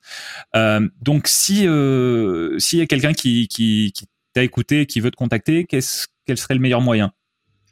Bah, le meilleur moyen, bah, évidemment, il y a les moyens, on va dire conventionnels. Hein. donc mes coordonnées. Alors, attends, je, je, repose ma question. Quel est le moyen que tu préfères? Euh, est-ce que c'est euh, l'email? Est-ce que c'est les réseaux sociaux? Est-ce que c'est le téléphone? Est-ce que est-ce que c'est la, lettre? Euh, Est-ce que c'est le pigeon voyage Non, bon, j'arrête. Mais tu comprends l'idée. Écoute, tu sais que la lettre postale, elle me déplairait pas. Je fais partie d'une génération qui a beaucoup qui a beaucoup alimenté les cartes postales estivales, pourquoi pas. Mais sinon, évidemment, les moyens conventionnels, le téléphone portable ou, ou j'ai un compte Facebook aussi. Mais, euh, mais sinon, il y a des moyens aussi un peu plus insolites, hein, euh, des festivals de salsa, par exemple, pour, pour les amateurs de cette danse-là.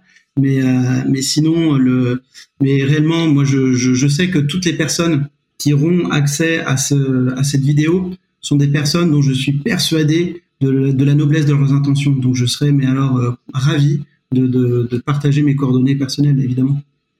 D'accord. Bon, ce qu'on fera, c'est que tu, me diras à la fin ce que je mets dans les, dans les notes d'épisode.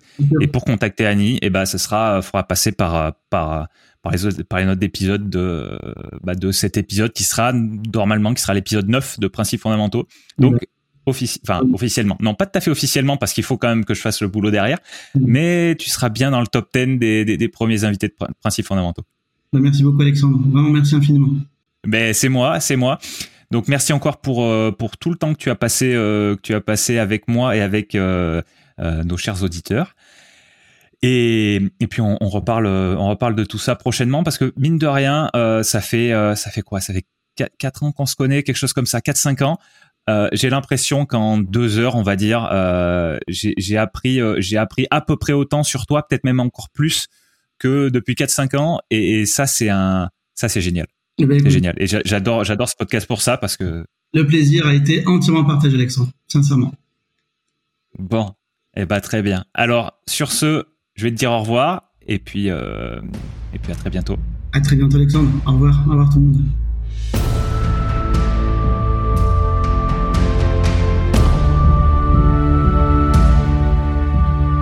Merci, cher auditeur, d'avoir écouté cette discussion jusqu'au bout.